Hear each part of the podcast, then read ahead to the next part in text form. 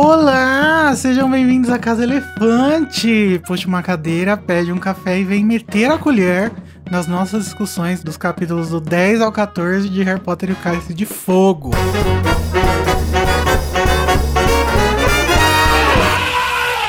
Eu sou o Igor, né, Moreto, caso vocês ainda não me conheçam minha cara. Eu estou aqui com a Nayara, que vocês podem ver aqui do lado da minha cara. Oi, gente. Nossa, tô com um carão na live. E eu também estou aqui, só que só por áudio, com o Junior Code. Oi, Junior Code. Olá, boa noite, Brasil. Boa noite também, Itália. Por que, que é a senhora tá, tá, tá, sem a carinha, Code? O que aconteceu? Aí eu tô indisposta. então tá. Estou estudando sorrisos aqui, virtuais de amor para todas as mães que estão ouvindo a gente, desse Brasil e o mundo afora e nossos ouvintes em geral, né? É isso aí. O meu beijo às mães, o dia das mães. É isso aí. Pois é, hoje é dia da mamacita. Parabéns pra mamacita. Quem não gostou, me bota no parede. É... Então, gente, aqui o que a gente vai fazer? Ler os feedbacks que vocês mandaram sobre aqueles capítulos. Mas antes da gente chegar no, nos feedbacks, Nayara, caso o pessoal que está vendo aqui não saiba como assim, como eles estão lendo esses comentários, onde esses comentários foram colocados, alguém me ajuda, eu quero participar também. Como faz? Olha, vocês podem mandar comentários nas nossas redes sociais, Twitter, Instagram, Facebook, que vocês acham como a Casa Elefante. Pode mandar e-mail também no e-mail acasaelefante@animagos.com.br a gente também tem um grupo no Telegram, que o pessoal fica falando lá o dia inteiro, às vezes eu não consigo acompanhar, mas eu tô lá, estou lá. Pode mandar áudio também lá no Telegram, viu, gente? Os feedbacks. A gente coloca o áudio aqui também. Uhum. É só entrar pelo link t.me barra o Grupo Elefante. Ah, é isso, né? E é. a gente também tem o servidor no Discord, que eu não sei como que faz para entrar, mas o Todos Igor os links explicar estão aí no, na descrição do vídeo, aqui embaixo. Chequem. Ou se você estiver ouvindo o podcast que vai para o feed, só o áudio, vocês podem ir na descrição do episódio que também tem. Inclusive, esqueci de avisar. Isso está sendo transmitido no YouTube e depois vai para o feed. Se você está ouvindo no feed e quer ver as nossas carinhas, todas travadas, porque a minha tá toda travada. Vocês vai lá no YouTube do, do Animagos, que é youtube.com barra Animagos Brasil, e aí tá lá a live, beleza? Beleza. Minha cara está travada, mas fora das câmeras também. Tá? e a Nayara não participa muito no grupo, né? Mas ela está lá só observando e julgando tudo. não tô julgando ninguém. Para. A Juliana perguntou: cadê o resto dos hosts? Juliana, pois é, ninguém quis participar porque tá todo mundo na casa da mãe, comendo bolo com a família, não sei o quê. Ou seja, a família deles é mais importante do que a Casa Elefante. Você acha isso justo? Eu não. É, vamos agradecer ao pessoal que está aqui assistindo: Esther Mara, Paula Ferreira, Juliana Pacheco, o Felipe Cavalcante, que já chega chegando, né? Bigando. Che, não, chebindo a Letícia Rezende e, por enquanto, é só. Letícia Rezende vai aparecer muito aqui hoje. Ela lacrou, Letícia, é isso aí. Eu tô te vendo. E a Esther falou que a gente está lindíssimos. Ai, obrigada. Ah, obrigado. Você não imagina como eu estou. Agora, eu quero agradecer também os nossos apoiadores no PicPay, porque sem vocês nada seríamos, e nada seremos, e nada fomos. a Ariadne Melo, João Moreto, Aliaque Zanini, Maria Paula Teixeira Delgado, Vitor Sacramento, que inclusive tá conversando com a gente quase todo fim de semana lá no Discord. Marcos Mato, Maiara Reis também tá. Juliana Coppe, Isabela Tavares, Júlia Capuano, Marcial Faria, Daniel Martins, Vitória Cunha, Niels Carvalho, Luciana Pitas, Sabrina Brum Simões, Gisele Oliveira Mariana Borges, Mariana Caprioli, Luiz Henrique Silva e Gilberto Soares. Se vocês Arrasou. arrasaram. Vocês devem conhecer alguns desses nomes porque algumas dessas pessoas já participaram do podcast. Ah, é, é, porque é um perk do, dos apoiadores. Ah, é. é um perk dos apoiadores do PicPay. Você pode participar caso você apoie a gente lá. Então, se você quer participar de algum podcast nosso, é só você ir apoiar lá, depois mandar um e-mail pra gente falando assim, quero participar, por favor, me coloca nessa galera, tá? E é isso. É, mas então vamos lá para o nosso feedback. O vermelhinho é quem, gente? Eu. A Nayara vai ler o primeiro que é do Metendo a Colher 8. Então não é sobre o capítulo ainda, o 10. É sobre o nosso último episódio Metendo a Colher. Isso, e o comentário é da Raquel Silveira. Gente, tô ouvindo vocês dizendo que ficou pesado. Para vocês terem uma ideia, eu consegui ter pesadelos apenas lendo o ritual final do livro na época. Sobre Petúnia, sempre, sempre associei a relação dela com a Lilian e os pais com a relação de PCDs e seus irmãos. Eu, como pessoa com mobilidade reduzida, sempre odiei a expressão fulana tem um filho especial. Ora bolas. Eu tenho dois irmãos e só eu sou PCD. Então meus pais têm três filhos e só e uma só é especial? Patético isso. Aos olhos do pai, todos são especiais. É. A respeito do revisionismo, tendo a concordar com Larissa e Igor. Não acho saudável sim, simplesmente editar as obras como se elas não houvessem problemáticas. Exatamente porque é uma visão de uma época. Exatamente porque é uma visão de uma época. O que eu acho saudável é iniciativas de exercício de pensamento crítico que faz as pessoas terem novas visões das obras. Ou seja, o mundo possui problemáticas em todas as épocas, não podemos simplificar a ponto de fingir que não existem. Podemos e devemos sim discuti-los. Sobre essa discussão, vai aí mais dois centavos. Acho que em alguns casos, como no conto da Aya, que foi citado, não é que centenas, não é que certas discussões foram ignoradas Acho que é mais no sentido de realizar um recorte, sabe? Não sei se uma obra é capaz de trabalhar todas as questões do mundo. Acho que isso também deve ser levado em conta em algumas análises. Me fiz entender? Entendi. Talvez. Eu não li o conto da Aya, então eu não vou estar tá podendo responder essa sua colocação, que acho que deve ter sido feita pela Larissa, né, que ela tá men mencionando aí. Uhum. Mas eu concordo com tudo que foi falado. Uhum. Que a gente não pode fazer uma revisão. Não, não pode, mas a gente não deve fazer uma revisão, né? Sim. É pegar o que foi feito e discutir em cima e não repetir os erros. É. Gente, a Letícia no chat tá perguntando como faz para apoiar. É só ir no PicPay. Fala, Code, faz aí o áudio do, do, do apoio ao vivo. Sim, você, não sei se eu sei decorado, mas vamos lá. Eu confesso que eu é, cansei de me ouvir fazendo essa propaganda todos os episódios, mas é assim. É, se você curte o conteúdo do Animagos e quer nos ajudar a continuar produzindo, é muito fácil. Eu acho que é isso. Não, mas, gente, assim, vocês quiserem, vão lá no, no, no picpay.me barra animagos e você escolhe o seu plano. Aí você decide se você quer ajudar com os valores que tem lá e aí participa com a gente e expande nosso projeto. Lacron. E o Felipe Lima falou uma coisa muito interessante, ó. Eu diria que apoiar seria algo que o Marcel faria. E é realmente ele fez, né? É, Não. A gente precisava de uma track de risada, assim, no fundo, né? Não. Mas tá, vamos pro próximo episódio. Então, quero caos no ministério, que o Code vai ler pra gente o comentário. Vamos lá, vamos lá. Se preparem que o comentário é grande. É da Juliana Pacheco, que tá sempre comentando aqui com a gente. Um abraço, um beijo. E tá assistindo também. E assistindo, oi. Muito bem, ela falou assim: Hey Elefanters, tudo bem com vocês? Espero que oi. sim. Tá tudo ótimo, obrigado. Vou deixar aqui a minha humilde contribuição para este episódio. Sempre quis falar sobre o Percy, então eis a minha oportunidade. Vou passar um paninho de leve aqui para ele e.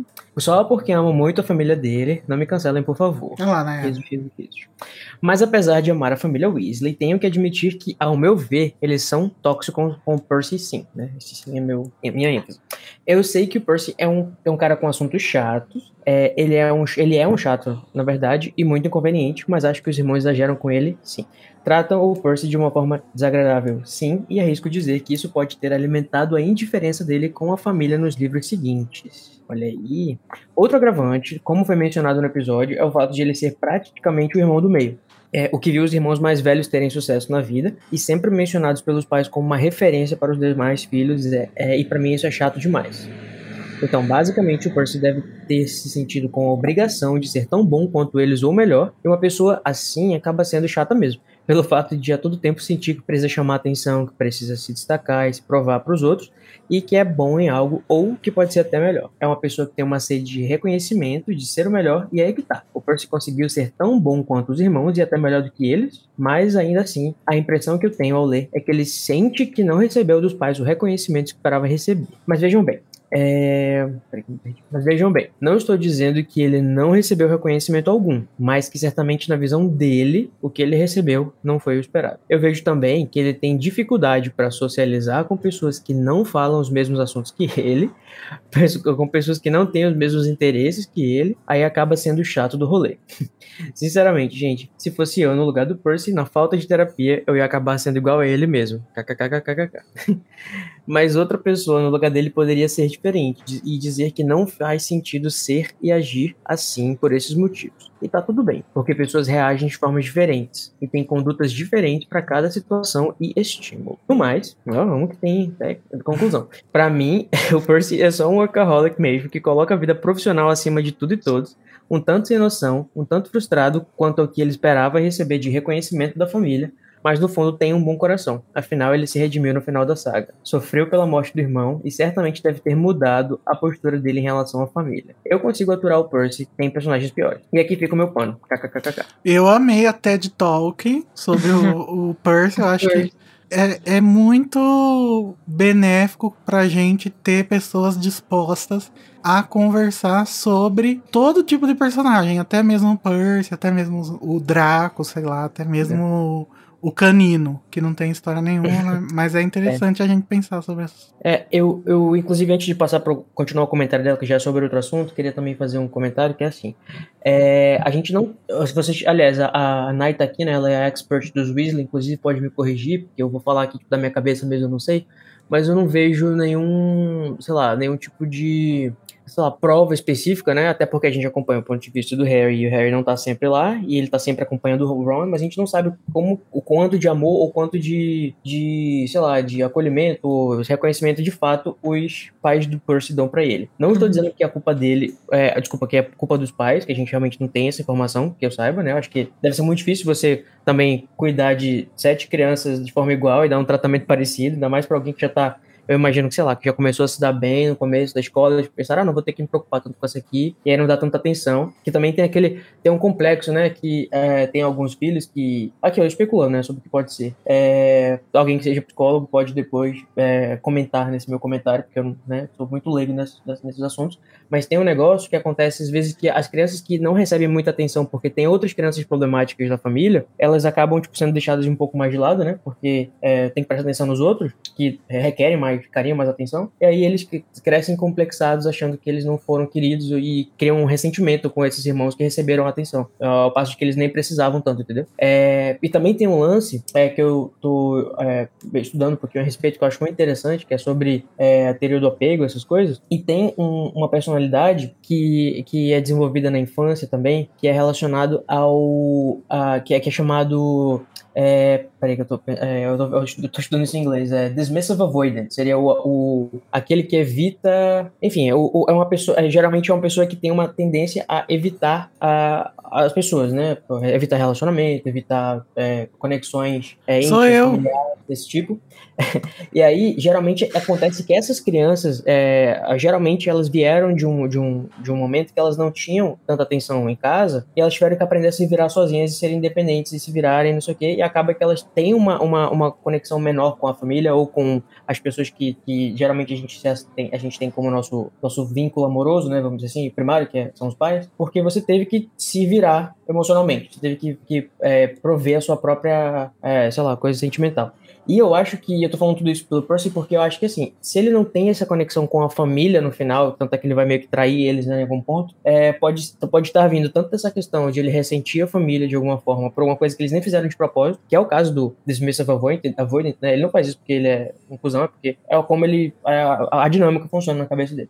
E eu acho que pode ser um pouco isso. Eu acho que o Percy, ele tem uma complexidade sim, a gente não tem tanto acesso a, a, ao ponto de vista dele, mas eu acho que deve ser complicado mesmo assim como a Juliana falou, você ser o irmão do meio e disputar atenção e, e, e com tanta gente que de fato precisa de atenção, né? Tipo, ele, uhum. ele tem os irmãos que são gêmeos, que são, dão trabalho pra caramba. Ele tem os irmãos que um virou o. É, jogava quadribol, era o, o, o monitor-chefe da escola, e não sei o quê, e, e, e, filho novo, e não sei o quê. Imagina a, o, o menino Percy no finalzinho da, da, da sala, assim, na, na, lista de prioridades da família. É, o que Falei o, demais. o Rony Rony passa também, né? O Ron passa também, exatamente. Mas eu acho que o Percy, por ele estar mais próximo em questão de é, ordem de nascimento, ele tá mais próximo do Gui e do Carlinhos do que da Gina e do Rony. Uhum. É, e pelo fato também dele da gente não ter muito acesso por a gente ver a visão do Harry, mesmo que não seja narrado em primeira pessoa, a gente sabe que a linha é do Harry, né? Tanto passa na Uhum. Grifinória, não sei o que, essas coisas. É, a gente não vê esses momentos do Percy, mas eu acho que ele. Não só ele, mas os dois mais velhos, eles também tiveram uma certa. Não é vontade, mas tipo. Um, alguma coisa que fez eles se afastarem um pouco da família. Se for ver, eles não moram nem no mesmo país, né? Uhum. Tipo, E Uhum. tudo bem que cada um foi fazer a profissão que. exercer a profissão que gosta, mas, por exemplo, o Gui trabalha pro Gringotts, mas é no Egito. Sendo que o Gringotts fica ali na Inglaterra. Uhum. Então, tipo, é- isso também me faz pensar que para, para quem é mais velho, conforme os mais novos vão entrando, eu não acredito que, tipo, os pais, eles escolham preferidos, mas eu acho que eles começam a dar mais atenção para quem tá precisando mais no Uhum. momento. Então, por Uhum. exemplo, nasceu um, ele não vai largar e dar mais atenção pro mais velho. Então, talvez isso tenha feito ele se afastar. Mas o Percy eu também acho que tem um ponto da, da personalidade dele de, de ser meio, tipo, querer ser mais, sabe? Uhum. É. E não aceitar o, o que a família dele é. É, eu acho que o que faz ele diferente dos irmãos, né, que também tem essa, esse posto de distanciamento por causa da questão da atenção que eu falei, que você falou aí, é o fato de ele talvez ser ambicioso nesse sentido e não ter o tato social, que a gente percebe que ele não tem tanto, quando ele vai, que até a Juliana comentou, né, no, no, no- nesse comentário que eu li, e, tipo, ele não tem noção muito social, assim, de como, como que ele deve, quando que ele deve falar sobre as coisas e sobre o que ele pode falar e quando que aquilo é relevante para as pessoas. Então, acho que juntando tudo isso, a gente tem esse cuzãozinho no final que acaba virando Percy, né? É, o Percy e o Rony, é, assim, nessa releitura eu tô percebendo quão similares eles são, mas ao contrário do Percy, O Ron tem muita inteligência social, né, nesse sentido, né? Ele tem empatia. é, e tem- ele lida de uma forma muito melhor com as frustrações dele, com a, com, quanto ao fato dele ser pobre, dele ser. o dele- é, dele não ser o que os outros irmãos dele são, ou o que ele enxerga dos irmãos dele. Ou de não receber a atenção que ele provavelmente quer, né? Ou precisa. É. E, coitado, no final o Percy vai continuar sendo um nada e o Rony vai ser amigo do Harry Potter, né? Não, o Percy ainda fala mal, fala pro Rony se afastar do Harry. Or- é, na ordem, né? Não lembro disso. Olha quem chegou, a Larissa no chat. Oi, lá. Larissa, Oi, estamos passando pano pro Percy. Vem aqui com a gente. Entra aqui com a Mas gente, enfim, não come- não-. Não terminou ainda, né? É, vamos continuar o comentário da Juliana. É, agora ela vai falar sobre outro assunto. Ela fala assim: agora, a respeito do questionamento no final do, EP, do EP do episódio sobre trouxas e vassouras, eu não creio que se um trouxa sentasse numa vassoura, ele simplesmente sairia voando. Vassoura é um artefato mágico com uma varinha que canaliza o poder do bruxo. Então, se o trouxa é um trouxa justamente por não ser dotado de nenhum tipo de poder mágico, logo a vassoura não iria funcionar com ele da mesma forma que uma varinha também não iria. É o que eu penso. É, se continuar, é, ela dizendo, né, é o que eu penso. Se, sem contar que até mesmo um bruxo precisa aprender a usar uma vassoura, sabemos disso lá nas aulas de voo dos alunos do primeiro ano. Então é isso aí, gente. Beijos em cada um de vocês e até outro feedback. Beijo, Beijo. Juliana. Até o próximo feedback. Olha, eu fui ver se a J.K. Rowling já tinha falado sobre isso. E eu não encontrei uma resposta para isso, mas eu encontrei duas informações que eu acho que contribuem para essa discussão. A primeira tá no quadribol através dos séculos, onde diz no começo que os bruxos escolheram a vassoura para ser o, o transporte, para que caso algum trouxa chegasse na casa deles, não estranhasse, sabe? Uhum. Porque é uma coisa que todo mundo tem. Então, pra mim, isso dá a entender que não tem perigo do trouxa pegar e sair voando, sabe? Outra coisa foi um tweet que ela fez quando saiu o texto da Overmorning, que tinha uma coisa lá a ver com o fato de certas pessoas serem tão poderosas que não precisam usar varinha. E aí perguntaram no Twitter pra ela, tipo, ah, então isso se aplicaria também a vassouras? E ela falou, sim, todo instrumento mágico, ele pode ser dispensado se, se o bruxo for muito poderoso, tanto que é por isso que o Voldemort consegue voar, porque ele é poderoso a ponto de conseguir canalizar e usar a magia dele de uma forma que outros trouxas precisam de um instrumento, que é a vassoura pra usar, para poder fazer, né, aquela ação. Uhum. Então, isso me leva a crer que sim, realmente só um bruxo conseguiria voar numa vassoura. Mas também temos um, um exemplo no Canon, num dos textos do Pottermore, de pessoas trouxas, ou pelo menos é, abortos, esqueci a palavra nova, malogros, é, sendo levados como carona. Então, e, e os, os, malogros nada mais são do que trouxas que nasceram numa família bruxa, né? Então, uhum. eu acho que eles, com, eles só podem mesmo ser levados de garupa. Uhum. É, eu tendo a concordar também. Eu acho que é, inclusive foi o que eu defendi no episódio também, essa posição. É, só pra trazer, deixar um pouquinho mais é, interessante essa discussão, eu tava procurando também informação sobre isso, né? A única coisa que eu vi foi o pessoal discutindo que, por exemplo, a Ariana, é, ninguém conseguiu descobrir se ela tinha habilidade mágica e achavam que ela era, que ela era uma maluca, né? E tipo, e o Harry, quando era pequenininho ainda, ele já voava numa vassourinha de brinquedo. Aí as pessoas estavam perguntando: será que não seria fácil de você identificar se uma, se uma criança é bruxa ou não? Se você der algum brinquedo que exija magia para ele poder utilizar, como uma, uma vassoura de brinquedo? Aí isso me leva a pensar: um, os bruxos não são tão inteligentes aparentemente com lógica, né? Vários. Acho que nem, nem teria pensado nisso, vendo as questões de lógica que a gente aponta de vez em quando na, na história.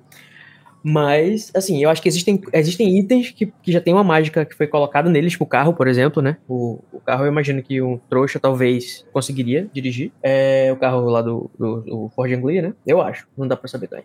A JK também fala nesse tweet sobre o carro, então não sei. É, eu, mas, ah, então, pois é, eu realmente acho que, eu vejo muito assim, então daqui você também precisa fazer a vassoura vir pra sua mão, claro que você pode simplesmente buscar ela do chão, né? Mas pelo menos para fazer ela subir, você precisa de magia, e se é a sua magia que faz ela subir, por que, que não é a sua magia que faz ela subir com você em cima também, né? Voar. Eu Voar. acho que é esse o caso. É eu não aí. lembro o que, que eu tinha falado no, no outro comentário, mas eu acho que eu fui o contrário, né? Falou que pegou, voou. Eu também. Mas eu fiquei pensando nisso depois. e até agora que a gente tá comentando, faz mais sentido ser uma coisa que é, canaliza a magia é. do que ser um objeto banal. É, eu continuo. É, acho que é isso mesmo. E é possível que não, né? Acho que dá, dá pra deixar abertinho, assim, um, uma portinha que pode ser que não, porque não tem definitiva resposta. Mas é isso aí. É. O que, que tá rolando no chat? Vamos ver o Felipe falou sobre o, o Percy ainda. Acho que outra questão é a quantidade de vezes que os pais Weasley devem ter mencionado os irmãos mais velhos pro Percy. Por estarem longe e vivendo em outro lugar e sendo bem sucedidos. É. Eu acho que o, do, o negócio do Percy junta com. Primeiro que ele vem logo depois de, de duas pessoas muito bem sucedidas. Uhum. Mesmo que não é, de profissão na, na infância dele, mas na escola eles eram todos prefeitos, é, jogavam quadribol e eram famosos.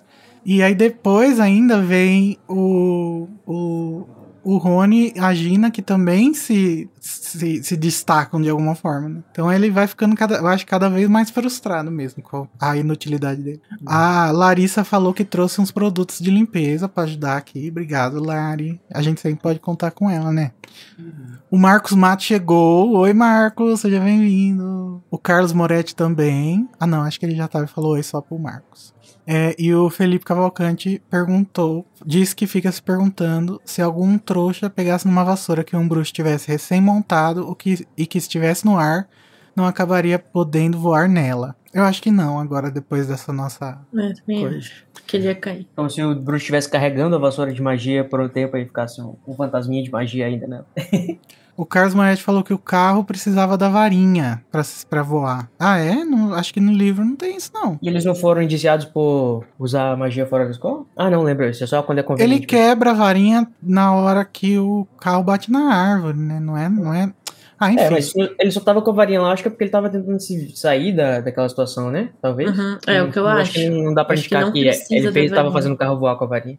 Tipo, um item enfeitiçado ainda poderia ser usado por um trouxa ou um malogro, né? Tipo, se eles veem um quadro mágico, eles veem ele mexendo interagindo. Oh, então, mas eu acho que o feitiço... acho que o quadro é outra, é outra eu acho que, sim. mecânica. E eu acho que sim. É, eu não sei se isso já foi dito em algum lugar, mas eu tenho para mim que a gente tem, é, no caso um trouxa, veria um quadro ou jornal ele teria uma, uma breve impressão de que ele tá se mexendo. Ele nem ia ver, de fato, o quadro interagindo como ele interage com o bruxo. Você, tá vendo, você veria só, tipo, sabe aquela impressão? Ai meu Deus, aquele quadro piscou pra mim. Acho que esse negócio se mexeu. Uma coisa assim meio. Ah, eu acho que ele ia ver. Que não desse pra você provar pra alguém. Tipo, olhar, chamar assim, vem cá, e outra pessoa ia ver exatamente o que você viu, sabe? Acho que é headcanon isso. Mas, É, sim. Eu Mas acho- eu acho que eu já vi em algum lugar, escrito, vou procurar depois pra mostrar aqui. Pelo menos eu acho que no jornal, acho que a JK já respondeu, que se alguém visse, ia, tipo, ter a impressão de que tava se mexendo. Não, não, a, não ia ver de fato. Eu acho que o item, por exemplo, a vassoura, ela não é enfeitiçada para voar.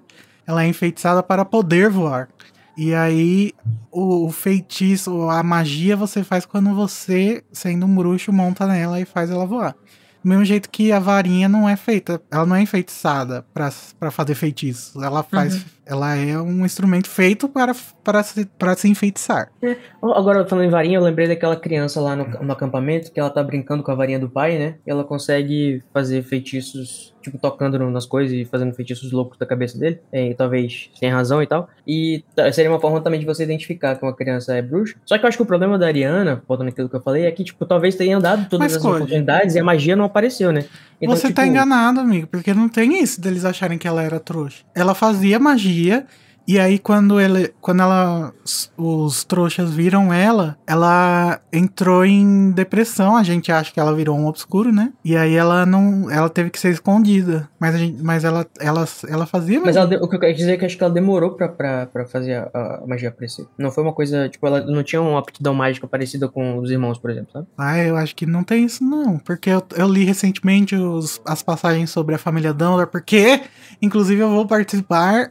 Já, já gravei um episódio do Semanário dos Bruxos, podcast do Potterish, sobre o Dumbledore. Não percam, vem aí. Opa. Enfim, e daí não tinha essa informação. Mas talvez tenha em algum outro lugar, sei lá. Uhum. Então, a gente volta nesse assunto. Acabou o comentário Acabou. da Juliana. É isso aí. Então vamos para o próximo, que ainda é sobre o mesmo capítulo, da Denise Rodrigues. Ela diz: Se o Fred e o Jorge estivessem coordenando a vacinação, acredito que estaríamos bem, viu? Talvez eles estejam coordenando lá no Reino Unido, né? Que vocês viram que a União Europeia comprou no- mais vacina do que Do que precisa. pessoas do mundo. Enfim, afinal, eles são muito bons em criar antídotos. Vídeos, kits mata-aula que eles desenvolveram com o veneno e o antídoto. Eles são muito inteligentes e conseguiram vender bem os seus produtos e prosperar, o que mostra boa logística. É, chupa Pazuello.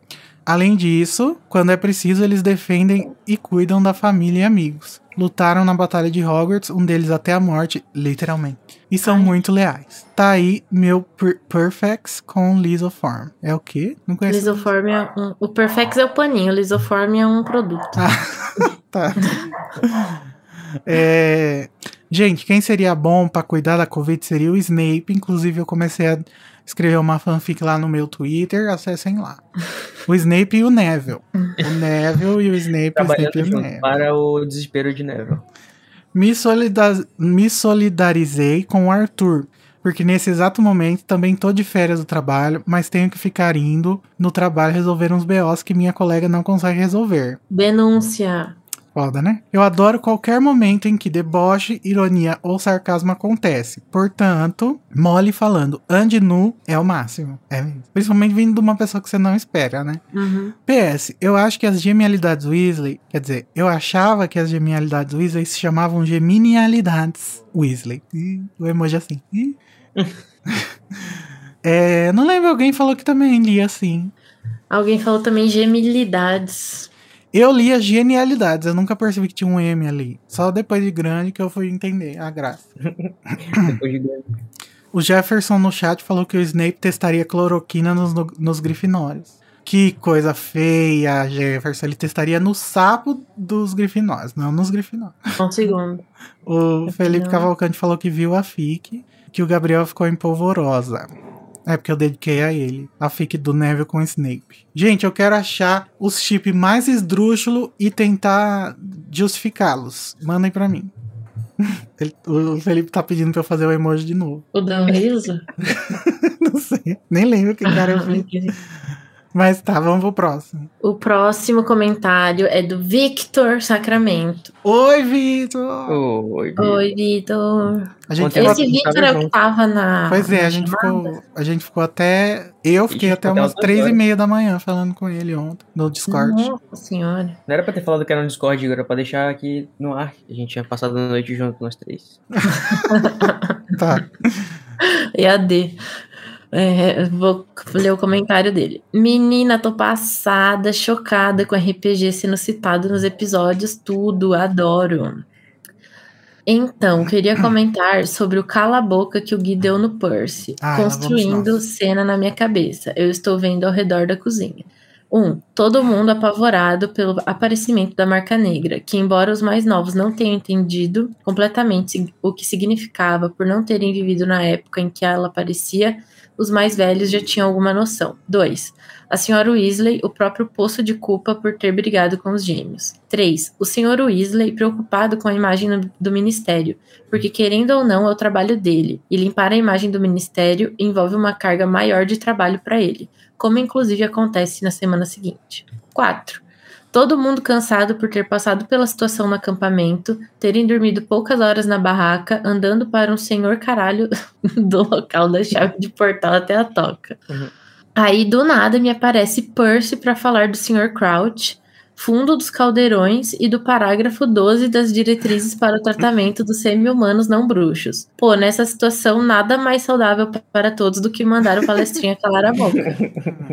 Ainda sobre o Percy, no momento Avada Kedavra, acho que foi a Lu que comentou que o Percy disse que o funcionário do primeiro escalão merece obediência. Obediência cega dos seus criados. E na minha cabeça abriu parêntese, exatamente como ele fez. A Lu seria a Luísa? É, a Luísa, que ela falou acho que da Wink. E falou a Lu, eu fiquei. Achei que era a Luana. O Vitor virou paulista agora? O, a Lu, a Má, a Di e a Fá? É, eu concordo, Vitor. Eu já, já deixei passar já. Pra mim, os, os gêmeos. Não, os gêmeos não, foi o Gui, né? Tá certo todo mundo ficar bulinando o, o Percy. Eu acho que faz sentido, tá? Assim, não tá certo, né? Mas faz sentido. É verossímil, né? É, é um bom retrato da realidade. A animosidade, né, Larissa, que ele, ele apresentou aí nessa cena faz sentido.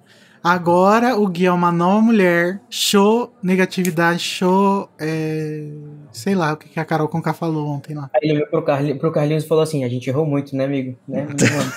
Os gêmeos e o Carlinho. Mas então vamos para o próximo do Letícia Rezende. Da Letícia Rezende. Gente, pera aí que o, Felipe colocou uns chips bizarros lá no, no chat, ó. Lula gigante e Dobby. Acho que faz sentido. Deixa eu pensar. É, dá pra fazer uma historinha. Hermione chapéu seletor. Não, gente, isso aí é. Não dá. Snape professor Sprout. Nossa, não. Hétero, credo.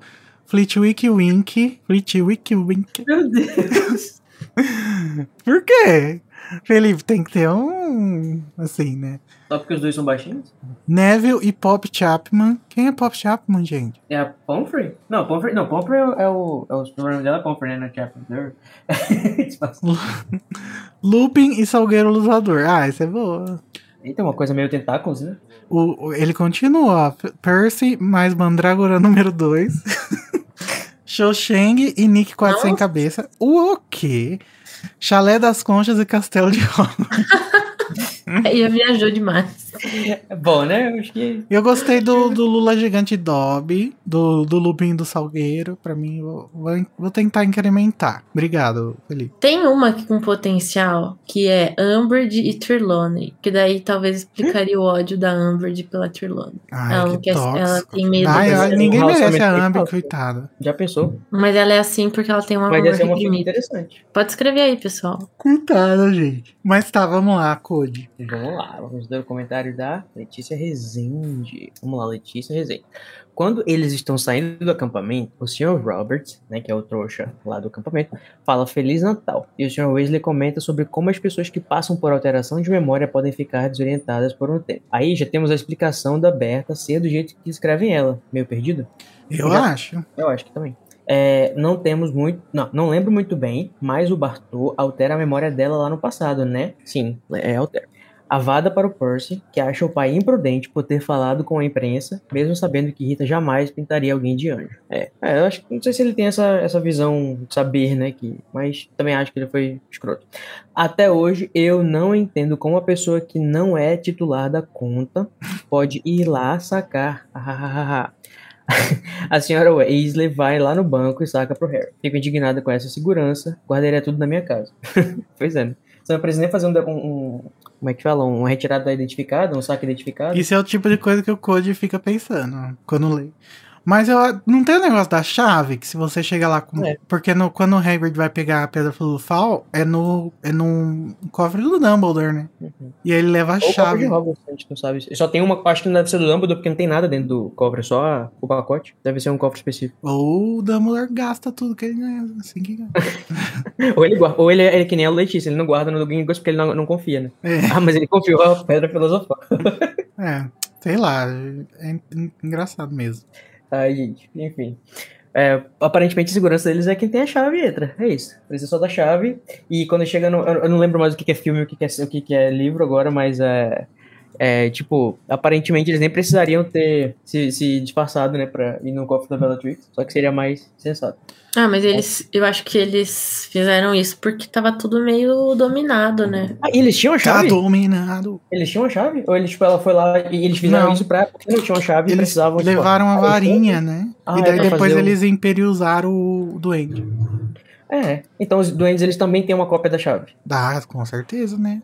Então, o, a, Lu, a Larissa no chat aí falou sobre aquela questão da Berta que o Sirius também fala que ela era que ela tinha uma memória boa para fofoca.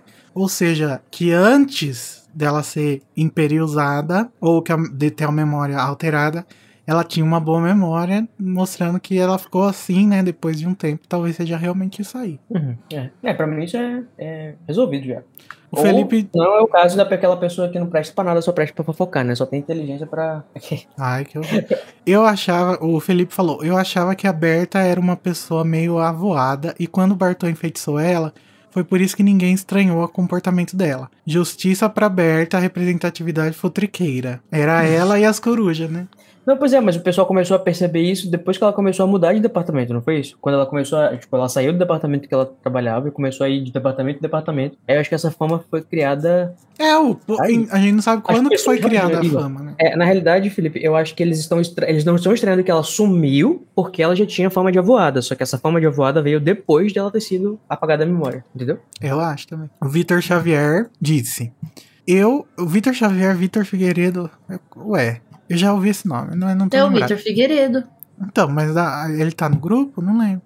Eu imagino que as chaves do banco devem ser manu manufatura de doentes, uhum. que os mesmos podem identificar. Em A Pedra Filosofal, vemos pelo ponto de vista do Harry que um duende reconhece ouro de leprechaun. Por isso que mostrar a chave deve ser o suficiente na época. Ah, a mostra a é, chave. É, faz sentido, como eles são os, os pica das galáxias do, da, do, do craft, da vida, né? É, eles do são os anões do Tolkien do de Harry Potter. Com o cofre Lestrange é dito pelo Grampo que é um dos cofres mais antigos e que tinha uma das mais poderosas defesas. Ah, não deu certo. Mas realmente, fazendo falando. Ah, é o, é o dragão, né, que ele tá falando.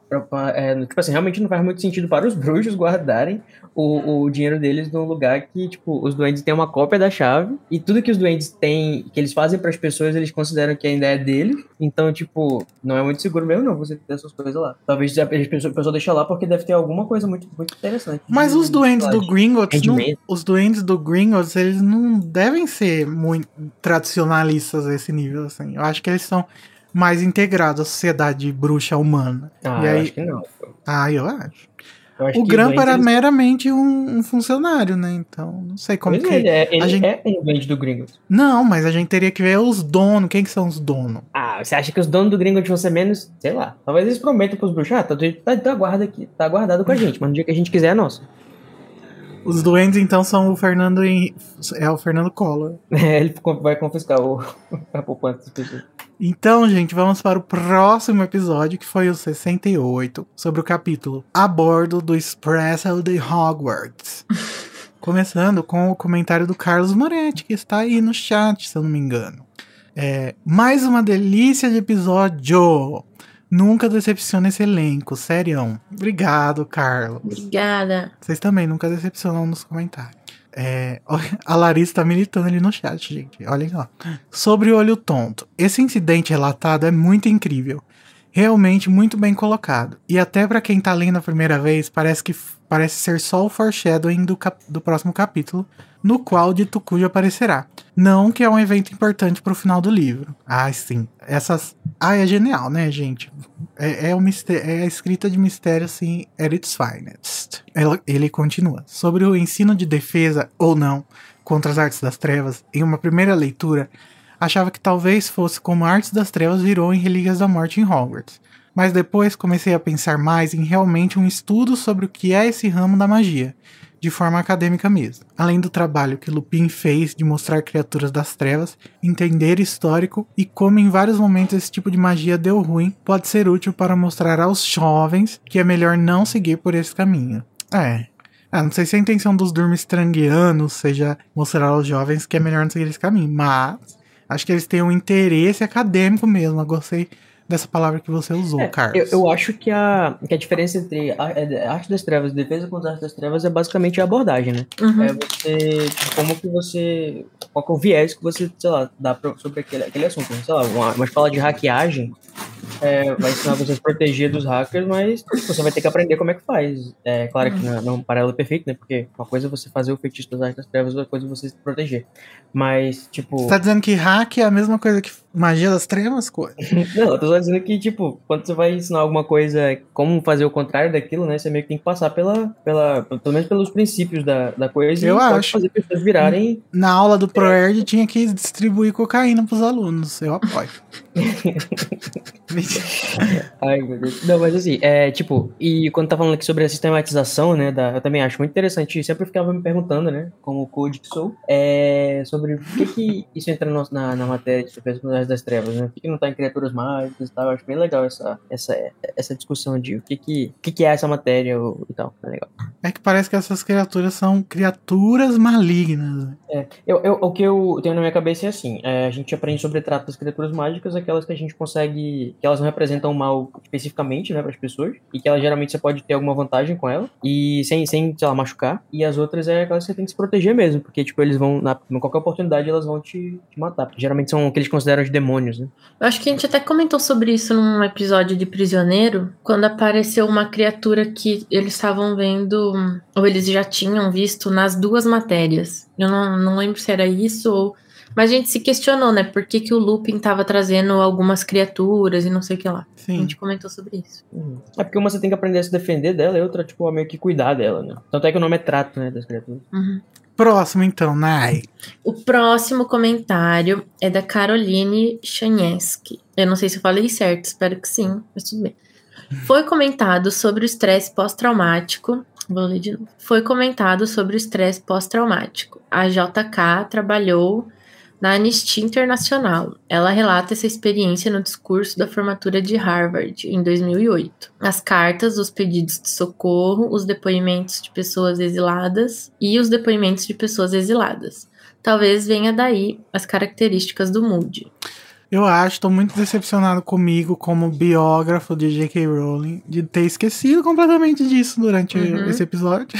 Eu também. E tá, e tá no, naquele livrinho Vidas, Vidas Muito Boas, que é Sim. é o, o discurso, né? E também te, ela fala bastante sobre essa época quando ela tá falando sobre o. Ai, não lembro agora o que, mas era um texto lá dela, que inclusive eu traduzi e tá lá no Animagos. Mas é. Esqueci completamente disso. Mas realmente, inclusive o, o Corman Stark também, né? Deve, deve ter muita. Deve ser baseado em muita coisa que ela uhum. viu na, na Anistia Internacional. Lacrou, Caroline! Mas vamos pro próximo. Vamos lá, o próximo é do lindo, gostoso Vitor Sacramento. Oi, Vitor, novamente. O Code tá querendo fazer o trisal acontecer. Né? Ele já aconteceu, querido. Aceito. É... Não fala assim, as pessoas vão achar que nós estamos quebrando quarentena, Code. A gente tem que dar é... exemplo. Só pra vocês saberem, a gente mora num triângulo, tá? Eu moro em Manaus, o, o Vitor mora em Salvador e o Vitor mora em Lençóis Paulista. Então, assim, é pouco provável. É... Sobre os pais dos alunos saberem onde é a escola, imagina que os feitiços de proteção é, funcionam parecido com o feitiço Fidelius, no sentido de, quando alguém conta, ou no caso de Hogwarts, os barquinhos te levam até lá, você fica sabendo para sempre. É por isso que os Weasley e os pais dos outros alunos conseguem visitar Hogwarts. Eles já foram alunos de lá. Quanto aos pais que são trouxas, enquanto aos pais que são trouxas, basta o Dumbledore querer, já que ele pode tudo naquele lugar. E os trouxas entram de boa. amo vocês. eu amo, eu amo essa, essa explicação. O Dumbledore quis. É, porque Deus quis. Basta quer dizer, querer. porque Dumbledore quis. Porque, porque sim, né? Porque Mas Dumbledore deve ter, gente, algum contrato que você assina. Quando seu filho é, por exemplo, você e seu esposo, o seu cônjuge, tá, tá, tem um filho que vai pra Hogwarts, você deve assinar alguma coisa, deve ter uma conversa, né? Eu achei muito interessante original essa ideia do Victor de ser o barquinho que funciona como se fosse o, o que habilita os alunos a verem a, a escola, mas pô, eles já viam a escola antes, né? Mas eu acho muito interessante essa ideia de você ter que passando Uhum. pelo barquinho como se fosse a autorização pra você enxergar. Acho que seria bem legal. Só não acho que faz muito sentido, mas eu acho bem bonito, bem romântico. Eu só acho que o que acontece de verdade é, tipo, a questão da pessoa ter a magia ou não. Uhum. Só É, isso. eu acho que. ai, é, é, mas assim, é, isso. Desculpa não dá pra gente estragar dizer a que é 100%, porque quem não tem e vai. Sei lá, o, vamos lá, os pais da Hermione querem assistir ela fazendo alguma coisa na formatura, como a gente falou, né? Ou se ela fosse uma das campeãs de bruxo, nem ver nada? Ou será que Não. só o fato de você mostrar, tipo, ah, essa aqui é Hogwarts, é automaticamente. Não, eu acho que aí é um negócio do, do que talvez o, o caraca, o que o Victor falou, Uhum. de tipo ter uma permissão ou não pra você ver, entendeu? Uhum. Eu acho, gente. É isso. Ai, Acho que esse, acho esse que se a caso é pessoa souber o simples. que ela tá procurando, ela consegue ver. Mas se ela não souber, ela vai passar batida, entendeu? Uhum. É, o Felipe Cavalcante está falando lá no chat que fica a pergunta: o que é magia das trevas para o Reino Unido e não para Durmstrang? E outra. A Vada Kedavra e Cruciato são feitiços claramente feitos para assassinato e tortura. Mas quais feitiços seriam ensinados por lá e com que intuito? Tipo, alguma autodefesa mais punk?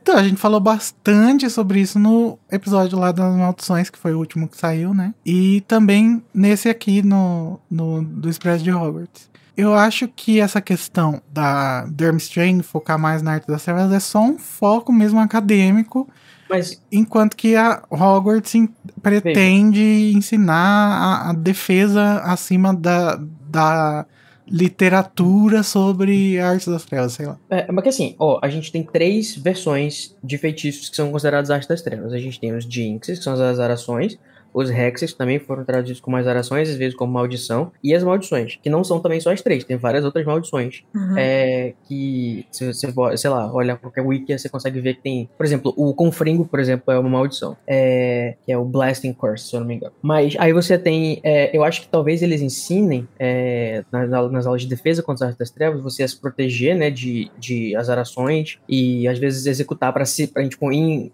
em questões de defesas que sejam menos fortes ou menos é, permanentes ou menos cabulosas e tal. E talvez em Durmstrang eles tenham um foco realmente de ensinar a fazer e a se defender. Não só com o intuito, não com, com o viés da defesa, né? Com o viés de, assim, é, eu tô te ensinando aqui, você usa o que você quiser. Você que faz o julgamento da sua, da sua, sei lá, como você quiser usar.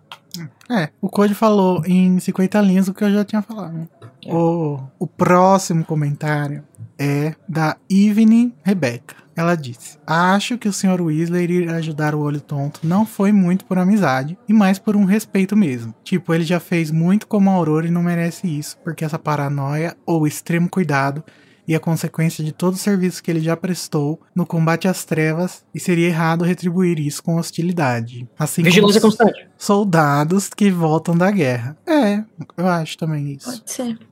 Pelo jeito, o, o Moody foi uma pessoa muito importante, né? Uhum.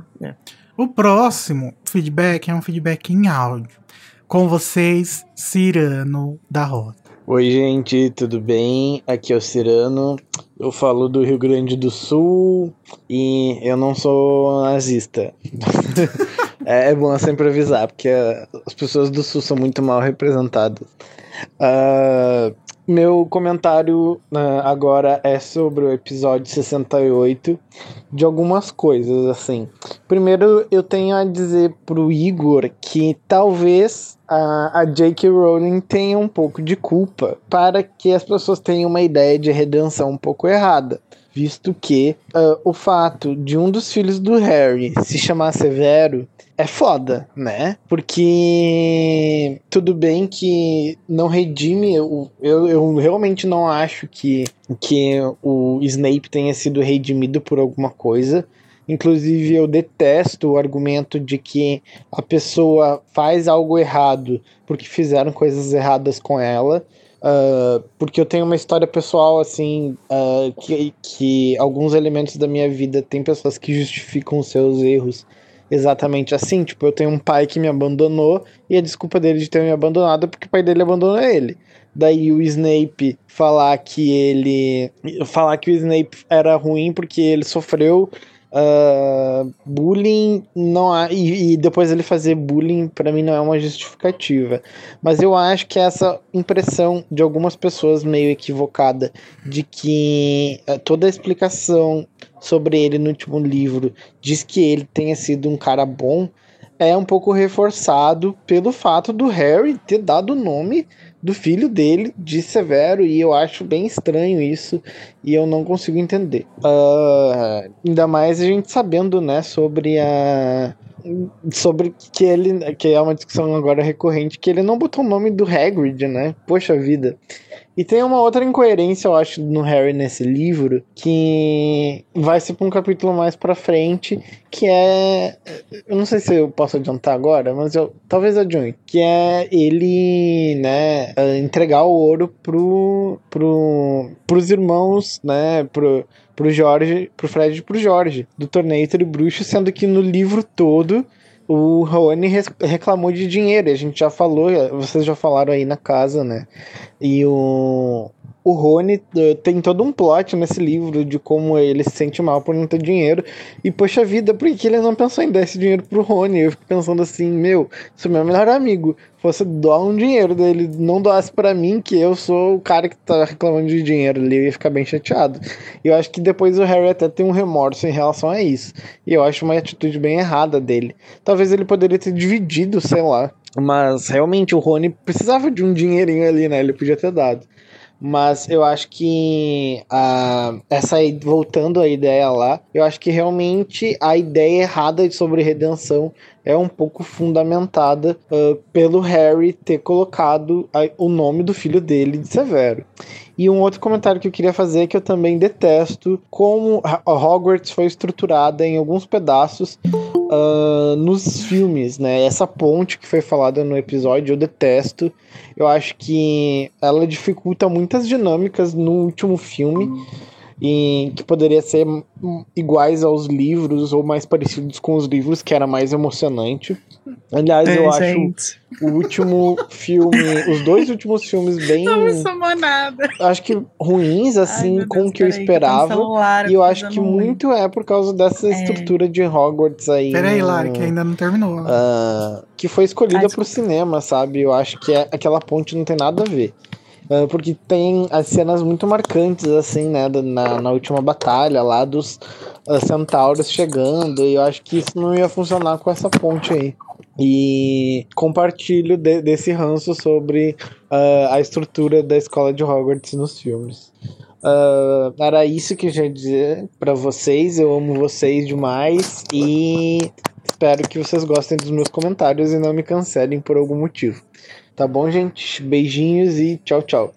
Bom, gente, é, muitas coisas.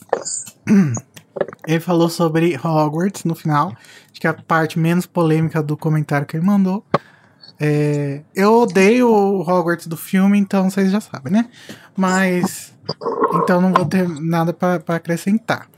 Mas eu vou falar agora sobre o Rony, já que ele é de minha responsabilidade. E é, depois a Lari fala do. que ela entrou Meu aqui. Deus, a pessoa foi. Peguei. Então, é, o Harry, ele não. Você falou aí, Cirano, que o Rony precisa do dinheiro. Não, ele não precisa. Os gêmeos precisavam, porque eles estavam pensando em abrir uma lojinha e a família deles não tinha como investir nessa carreira deles, ainda mais porque a família deles não acreditava nesse sonho dele. Então, para mim, a pessoa, obviamente, que tava precisando mais ali eram os gêmeos mesmo. E o, o Harry pode ajudar o Rony e ajuda de outras maneiras. Ele compra o Rony óculos lá. Ele deve comprar um monte de coisa em Hogsmeade, o caralho. Então, o Rony eh, não, não precisava mais do que os gêmeos, eu acho que foi justíssimo. E agora sobre o Snape, eu vou abrir a Gente, palestra. Antes de você continuar até mudar de assunto, eu quero só deixar registrado que eu discordo do Igor, tá, gente? Que aqui para Fala. Nossa. Não, eu acho que, assim, precisar é uma coisa muito interessante essa palavra, né? Porque, assim, a gente tem, de fato, o Ron reclamando de dinheiro o tempo todo e sofrendo com a estima dele por causa da questão de dinheiro. Eu acho que a gente pode dizer que uma parte do dinheiro, sim, faria sentido, pelo menos, ele dar pra ele. É, e eu, eu realmente, eu, eu, eu nunca tinha parado pra pensar, mas realmente, porra, se o meu melhor amigo desse dinheiro pros meus irmãos, tipo assim, são mil galões, mil galões de dinheiro pra porra. E, tipo assim, não comprasse um vestido pra eu usar na porra do, do baile, Mas ele Entendeu? compra, não compra? não, ele oferece comprar, eu acho. Não, não lembro. Acho que Ele não. dá de presente no. É o que eu acho que. Ah, você ainda vai falar, terminar, né, Code? E tipo, é, eu concordo que eu acho, novamente, vou jogar aqui a, a carta da conveniência, mas eu acho que é muito importante para a história do Ron e para o plot que o Ron não continue pobre. Porque isso faz parte do personagem dele e a JK não quer que ele mude disso, não quer que ele fique, que ele não tenha mais esse problema, porque esse problema constrói a, a relevância dele, a participação dele na vida do Harry e tudo mais. Então, é, eu acho que esse é o motivo principal, eu acho que realmente é extra universo, mas dá pra você achar elementos do universo pra justificar o que você tentou. É, eu acho que, sei lá, é, é dizer que eles precisavam mais, não sei, eu acho que talvez não precisassem de todo o dinheiro, até porque eles conseguiriam, é, tipo, com a, com a genialidade deles, duplicar o dinheiro facilmente também. Enfim. Eu também. Gente, Eu a, gente vai- a que o- gente pode falar sobre isso no, no final do livro ou é, quando isso de fato acontecer, né? Mas pode falar, né? Não, é rapidinho. É que eu também concordo com o Code do, do Harry, tipo, dar pelo menos uma parte. Tipo, não precisa ser nem metade, metade, mas um, um pouco, sabe? Nem que seja pro Rony gastar com coisa inútil, que daí o dinheiro vai ser dele, ele faz o que quiser, mas. Porque eu- ele vem reclamando tanto, tipo, que ah, ele não tem coisa nova, ele só usa coisa de segunda mão, que quando ele quer comprar uma coisa ele não pode, tem as vestes e tudo mais. Só que eu acho que também tem uma coisa que o Rony já demonstrou, eu acho que é mais pra frente, ainda não é agora, mas que ele não aceitaria o dinheiro do Harry. É, tem isso também. Também acho. Então eu acho que também não faria sentido. Eu acho que devia ter essa, essa coisa do Harry falar que ganhou e daria pra ele, e ele não aceitar, e daí ele dá pros gêmeos. Uhum. Então, mas deveria ter por, re- retroativamente pensando, né? Acho É. que isso é uma. Eu acho tão interessante essas, essas problemáticas que surgem do nada, assim, no fandom. Aí, de repente, todo mundo começa a falar sobre o Harry ser um pau no cu porque não deu dinheiro pro. Não, eu não Eu- acho que ele é um pau no cu, só acho que ele podia ter dado. Não, mas é porque nasce assim, entendeu? As pessoas. Ah, Essas coisas nascem meio que pra justificar por que, que eu não gosto do Harry. E aí vira um, um assunto porque as pessoas querem, porque querem resolver esse problema. Mas é, é um problema que, gente, ele precisa mesmo ser, ser resolvido. não. Também Não, porque, por exemplo, na minha resolução, o Harry ia oferecer o dinheiro pra ele, o Rony não ia aceitar, ele ia dar pros gêmeos, no final Ai. ia acontecer a mesma merda. E o Harry, só, o que- o Harry então E só quem faz coisas garante que isso precisam não ser feitas, aconteceu? Igor. É, a gente não viu. Ai, o que, que você falou, Code? O Harry só precisa fazer coisas que precisam ser feitas. Ele só faz coisas que precisam ser feitas e só faz coisas que precisam ser resolvidas. Não entendi. Porque você falou que esse é um problema que não precisa ser resolvido. Mas e aí? Ele só faz durante toda a série coisas que precisam ser resolvidas? Eu tô falando que não precisa ser resolvido por nós, leitores. Eu acho que isso não é um problema pra narrativa. Se fosse, ok a gente discutir, mas, mas isso nunca é um problema na narrativa. Então por que, que a gente tá falando disso, entendeu? Se você porque analisar a verossimilhança e a. E a o, tipo, o, a o relacionamento do Harry com o Ron, essa questão do orgulho do Ron, acho que é importante a gente analisar assim. É porque eu acho que de repente essa coisa surge como se fosse, e as pessoas discutem isso como se fosse um, um grande furo na narrativa. É. E tipo Me- assim, meu Deus, o livro não faz o menor sentido, porque o Harry não ofereceu dinheiro pro Ron. Eles Gente, não são amigos. É. O, Ron, o Harry falava que era amigo do Ron, mas que mentira. Falso. Não deu dinheiro pra ele. Pro lanche. Mas agora vamos para o motivo pelo qual a Larissa está aqui. Ai, gente. Eu vou começar falando o seguinte. Gente, quantas vezes a gente vai precisar repetir que o mundo não é dividido entre boas pessoas e, e má pessoas? Quantas vezes? Porque não precisa você dar o nome do seu filho. A pessoa não precisa ser 100% sem defeitos para você querer dar o nome do seu filho para essa pessoa. O Snape fez coisa errada, cagou na, na situação toda do Harry. Na, na, na, situação da sala do Harry, do, com o Neville, a gente viu muita coisa é, traumatizante que o Snape fez na série? Sim, mas também Não. teve outros motivos que a gente não viu, teve outras coisas que. Teve outras aulas que a gente não viu. Teve toda a redenção, entre aspas, que a gente vê do Snape sendo construída no Relíquias da Morte a partir do ponto de vista do Dumbledore, que é uma pessoa que o Harry confia, bússola, bússola moral do Harry, que o Harry aceita e que por isso justifica o fato dele ter botado o nome do filho, entendeu?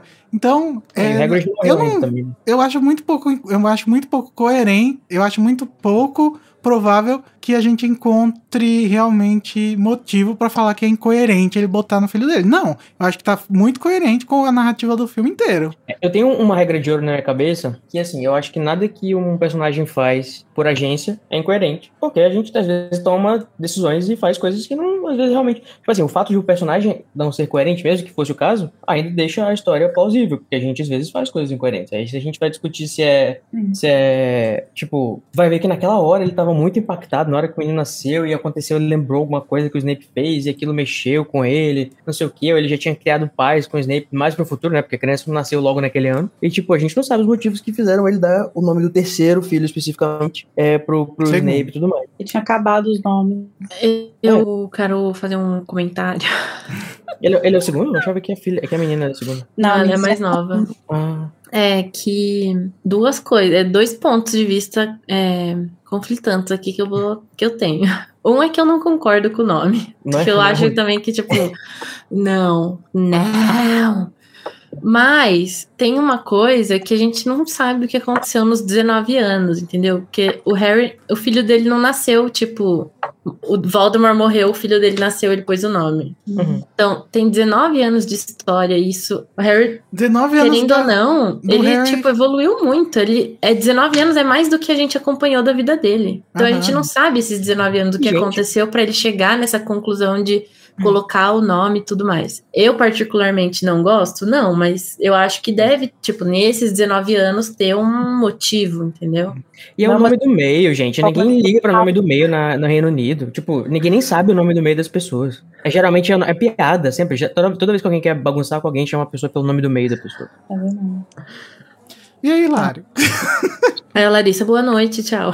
Boa noite. Não, então, eu concordo com a Nai, isso que ela falou desse, desse período disso, com relação ao nome, né? Eu acho que é, eu, eu discordo da primeira parte, eu acho, eu acho ótima a escolha, apesar de ser um nome esquisito, né? Tipo, Aldo Severus é um nome feio. Mas é um nome nome, de, bruxo. de vô. É, é um nome bruxo, tá tudo bem. Se o Lupin pode chamar Lua Lua, né? Não tem problema.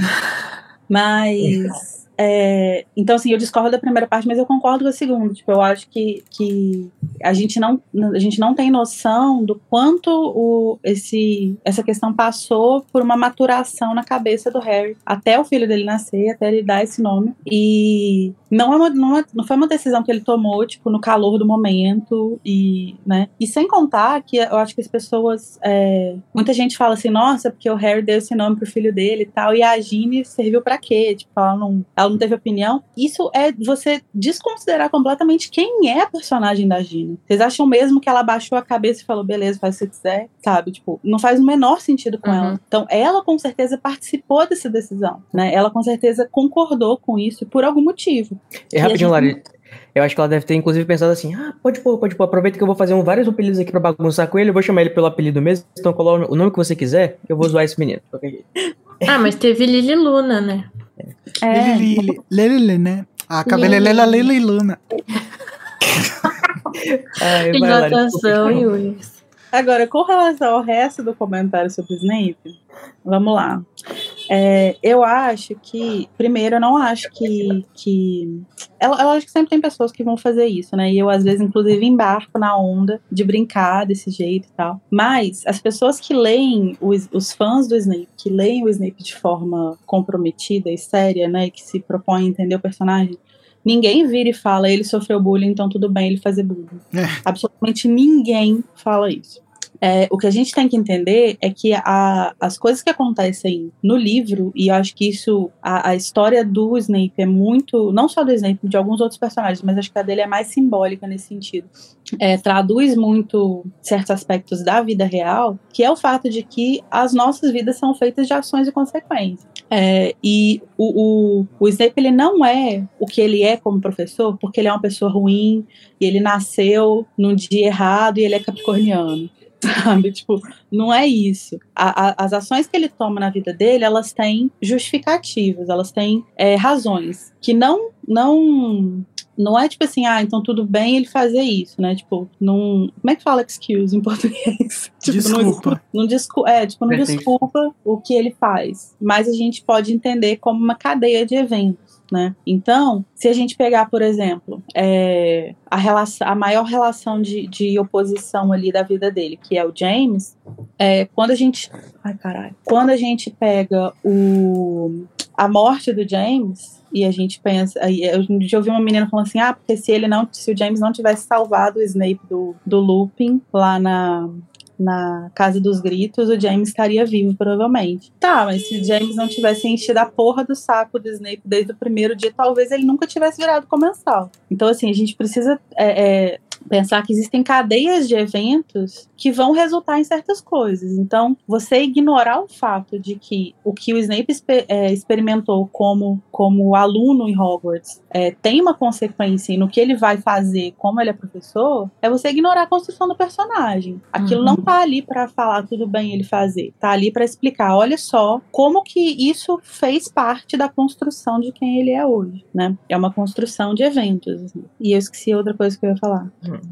E assim, isso surgiu porque no episódio a gente tava falando sobre a questão da redenção. E aí uhum. eu ah, e o? Code brigamos no privado, quase nos separamos, porque é, ele falou assim, nada a ver o que você falou. E eu falei, tudo a ver. E aí começamos a bater palminha que nem o Gil do Vigor, mas no final deu tudo certo. Porque o que eu tava pensando ali no, no podcast, na gravação, era que a redenção, ela não tem essa interpretação fixa de que ela deve ser uma coisa que passa, que muda um personagem antes visto como péssimo para um personagem que agora é 100% bom. Que a, a redenção, ela, ela também serve para mostrar por que, que o personagem faz certas coisas, explicar. E, e eu acho que realmente, isso é uma coisa que o Code me falou. Que as pessoas têm na cabeça que a redenção é isso. Você transformar uma pessoa 100% má. Tipo, plot twist no último livro, de, do nada, era tudo mentira. O que ele fez era. É, é tipo da Pedra Filosofal, sabe? No, ele, é, todo mundo achava que ele era do mal, mas no final ele tava querendo ajudar o Harry. É, não, não é isso que acontece no final da série. No final da série, o que acontece é que a gente entende da onde vem o Snape, entende da onde vem as coisas que fazem ele fazer as coisas ruins, e também recebe, junto com essas coisas, é, os motivos pra gente gostar do Snape. E aí que, que o que não apaga as coisas ruim, ruins do Snape. Se apagasse, o personagem não seria o, o preferido da, da, Larissa, não seria o preferido de muita gente, porque personagem hum. chato, gente, é personagem chato esse que a gente olha e fala bom ou ruim, sabe? Sim, porque é justamente isso, assim, o, o, o que é interessante dele, que eu acho que é interessante em diversos outros personagens que são é, meio que polarizadores, assim, no fandom, né, como Dumbledore, como o próprio Ronnie também, é, é, que são personagens que você, às vezes, você quer dar na cara deles e falar, velho, por que, que você fez isso, sabe? Mas ele te ele te, te captura de uma certa forma porque você entende por que, que ele fez isso. Por mais que você faça, você continua sendo filho da puta. Você não devia ter feito isso. Uhum. Mas você acho consegue entender, sabe? É, eu, eu, acho que, que aquele. Desculpa. Pode, pode. falar, Não, fala não, é que eu acho que assim, as, as coisas, elas você consegue entender, mas também tem uma questão de tipo, entendo o que te levou a isso, mas acho que não justifica você ter feito é. tudo isso. É, que aí entra um pouco no comentário do. Ai, eu não lembro de quem era o comentário, desculpa. Do Cirano? É, do Cirano. Dele ter é. falado que as coisas ruins acontecem, nem por isso a pessoa é má, não sei o que. Então acho que Sim.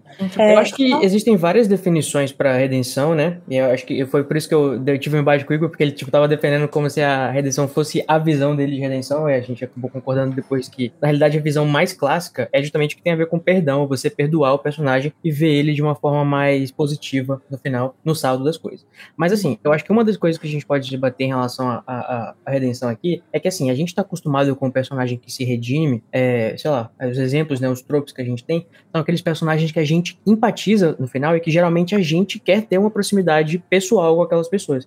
E, tipo, encaixando com o que a, a Nai falou, eu, por exemplo, amo o personagem do Snape. Eu acho que, eu acho que os, nesse eu consigo me identificar um pouco com o Serano no que ele falou também, que assim, eu não conseguiria ser amigo do Snape, mesmo depois do final da série. Tipo, mesmo depois daquele momento, ele não é uma pessoa boa a nível afetivo para mim. Eu, eu gosto muito do personagem dele, eu, eu, entendo que ele tem uma trajetória super difícil e que ele provavelmente tava, fez tudo na possibilidade dele para fazer as coisas darem certo no final, mas, tipo assim, ele é um personagem que eu não teria é, um afeto e, nesse sentido, ele não se redimiu para mim, entendeu? Tipo, eu não queria a companhia dele. Mas eu acho que ele é um dos personagens mais interessantes. Então, narrativamente, eu acho que ele se redime, porque tudo que ele faz acaba sendo muito importante e desemboca na, na vitória do Harry, né? Mas é, assim, aí já é pessoal e é questão afetiva o quanto que você consegue se conectar com ele no final. Uhum. É, a nível de empatia e amizade mesmo, tá? Sim, e aí eu acho que nesse sentido tem é, é, é, é, isso que você falou de que da questão afetiva, acho que é muito importante, assim, porque eu acho que você se afeiçoar a personagem, você se identificar, você gostar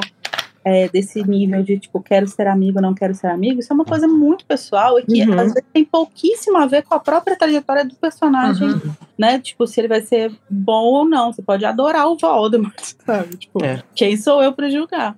É, mas eu acho que isso que você falou da redenção é que é muito importante, assim, porque é, quando as pessoas falam, é, eu acho que isso é uma discussão muito interessante, porque quando as pessoas falam em redenção, normalmente elas estão esperando isso que o Igor falou. Que você vai pegar um personagem que é, durante seis livros, durante sete livros e meio, era uma péssima pessoa, e nos- no- na última metade do livro você vai descobrir que, na verdade, ele era um anjo e que ele tava, todas as vezes que ele foi mal, ele tava enfeitiçado, sabe? Tipo, ele não, jamais queria fazer isso. Inclusive, quando ele percebeu tudo que ele fez, ele ia chorar no banheiro, sabe? E, e não é isso. A redenção do Snape, ela não é o, o, o ciclo, o ciclo é, narrativo dele, que se fecha no sétimo livro, não é sobre ele ser um professor ruim que se torna um professor adorável, sabe? Não é sobre ele ser uma pessoa ruim que se torna uma pessoa super legal, divertida, que você quer tomar um café e comer biscoito com ela. É sobre uma pessoa que é, passou por diversas questões, tomou milhões de decisões erradas,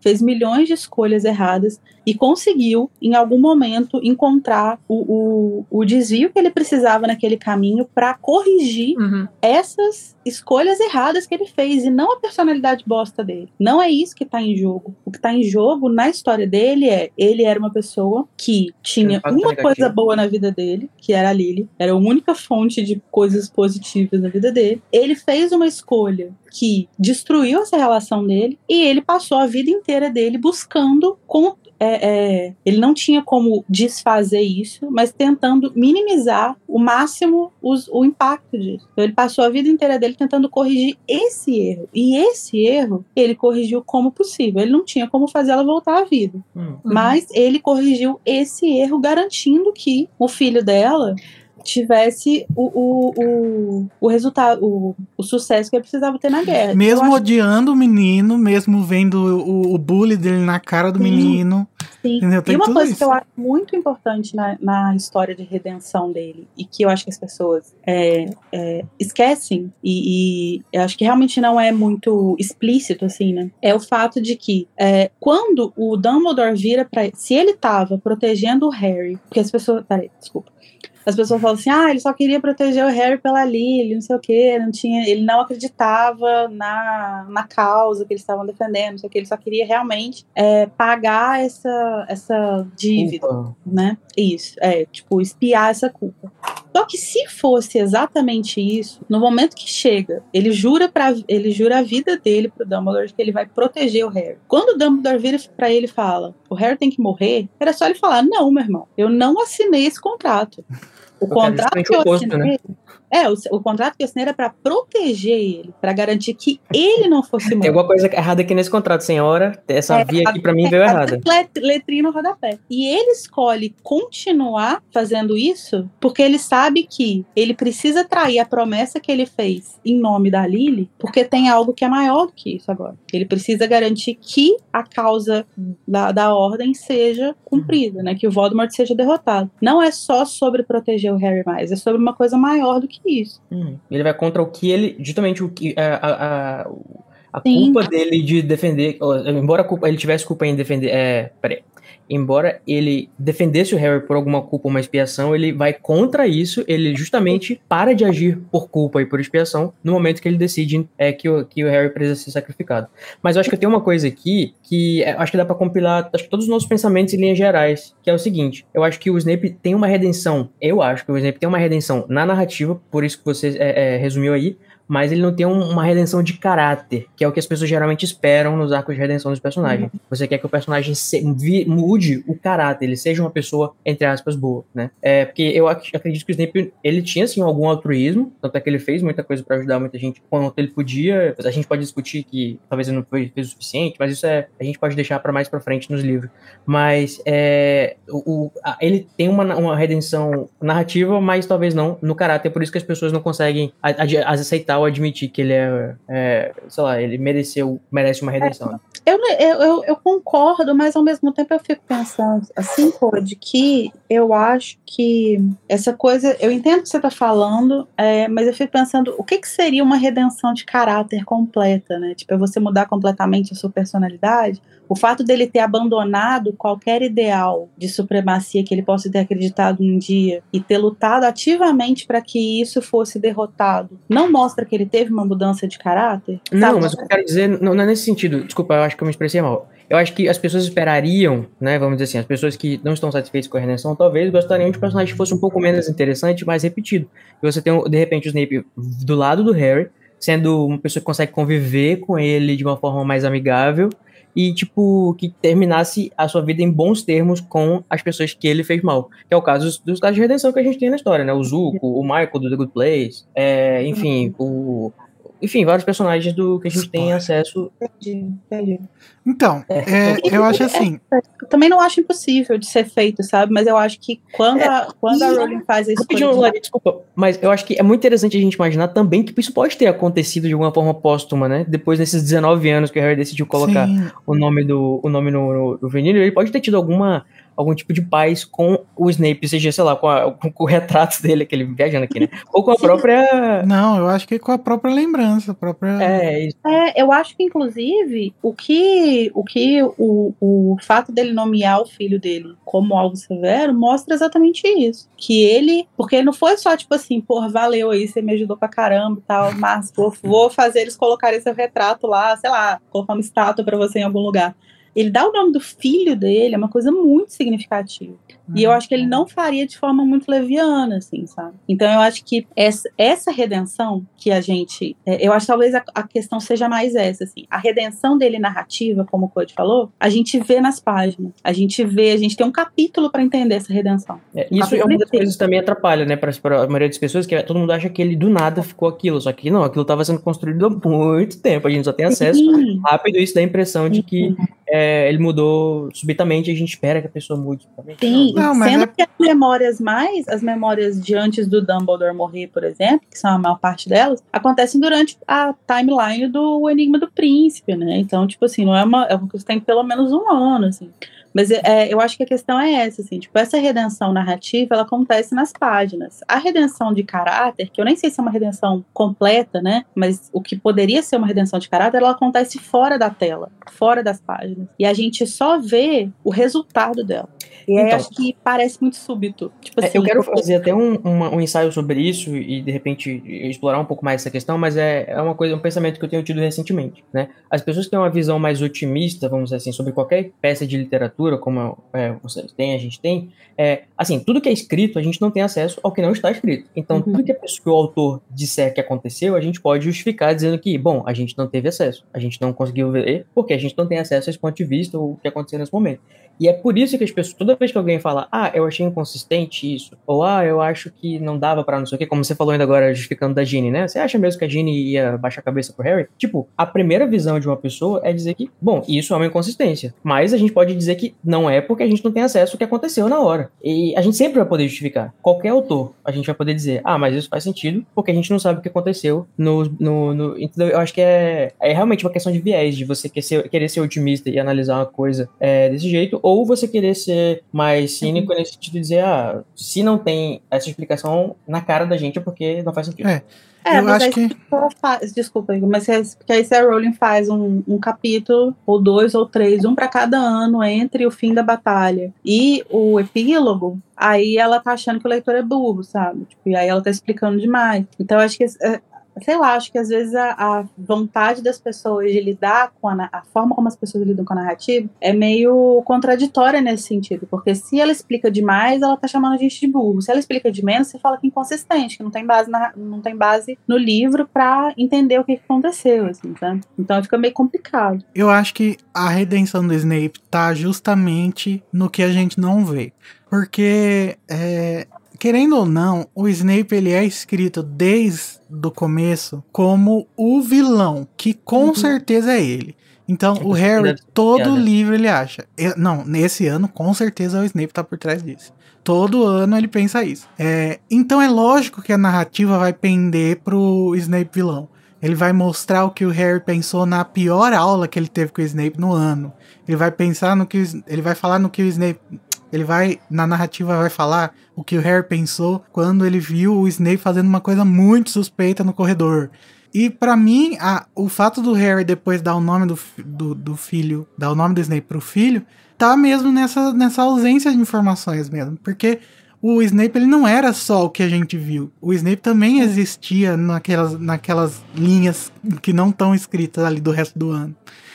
E, e, e talvez o, Harry, ele, pelo fim da guerra, pelo que o Snape fez no final, talvez ele tenha colocado na balança a, a bondade que ele viu no Snape ali naquele último momento e o, o, o sim- a, neut- a neutralidade de emoções que ele deve ter sentido em muitos outros momentos do, do Snape. E aí é lógico que isso dá um saldo positivo. E, e- e com 19 anos de, de, de luto, né, que ele pode ter depois. Então, E eu acho, sim, concordo. E eu acho que isso também volta né, numa coisa que a gente já conversou uma vez, eu não vou lembrar quando exatamente, nem sei se foi num episódio. É, mas que a, a figura que a gente tem do Snape como professor, por exemplo, é uma figura extremamente negativa, porque a gente vê isso do ponto de vista do Harry e com essa má, má vontade do Harry também. Do narrador, né? A, a, com o É. viés do narrador, né? Isso. E, só que aí, quando a gente vai. E eu não tô falando que, ah, não, porque na verdade o Snape é fodão como professor, ele é o próprio Paulo Freire. E a gente. não é isso também, mas assim, quando a gente pega, por exemplo, no quinto livro, no, no, no quinto pro sexto livro, né? E a gente vê que o Harry, por mais que o Snape seja mostrado como um péssimo professor, consegue passar com excede as expectativas coisas, sendo que não é o Snape que avalia nos, nos nomes, né? Sendo que não é o Snape que avalia, você entende que talvez o Snape não seja tão ruim assim. Pois é, Lari. É- é- Eu acho que é sobre isso que a gente tem que discutir daquilo que eu tava falando. Porque assim, ó, eu acredito que quando você não justifica, você não dá justificativa, como o Igor falou, que não está nas linhas, a gente tem que. é, a gente, se ela estiver nas entrelinhas a gente conseguir achar nas entrelinhas de uma forma, de uma forma clara, acho que, ah, beleza. Aí o, o, o autor, ele foi legal no ponto de vista de não subestimar o seu leitor, por exemplo, e aí tá justificado.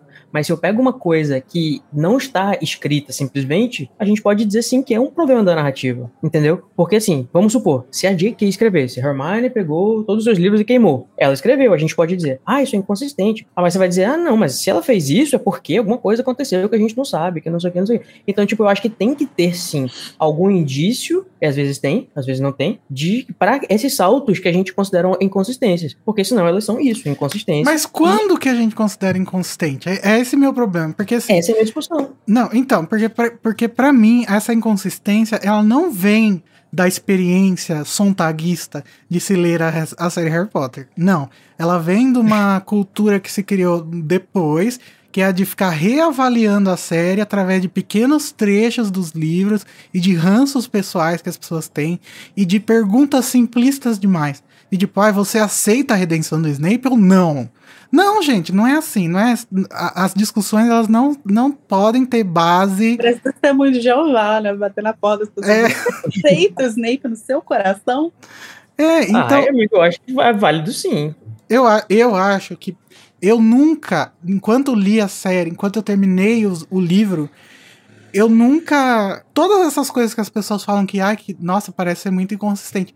Eu nunca pensei, será que eu sou burro? Será que eu não tenho capacidade intelectual de, achar, de encontrar essas inconsistências? Ou será que essas inconsistências elas são é, criadas depois? Elas são, são é, fruto de uma leitura limitada?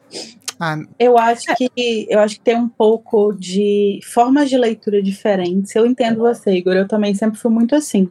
É, enquanto eu tava lendo os livros, eu tava lendo os livros, e é isso aí, cara, que massa. Tipo, por exemplo, uma coisa que ainda me choca, porque com toda a questão do Snape, eu tô muito acostumada, mas até falei com você outro dia isso ainda me choca a forma como as pessoas reagem tão visceralmente ao arco do Dumbledore. Uhum. Porque, tipo assim, velho, pra mim é muito tranquilo o que aconteceu, sabe? Tipo, a gente achava que ele era um velhinho perfeito, a gente descobriu que ele não era um velhinho perfeito e tá tudo bem, sabe? É, é isso. Ninguém é perfeito. É, mas é. eu acho que eu já falei isso.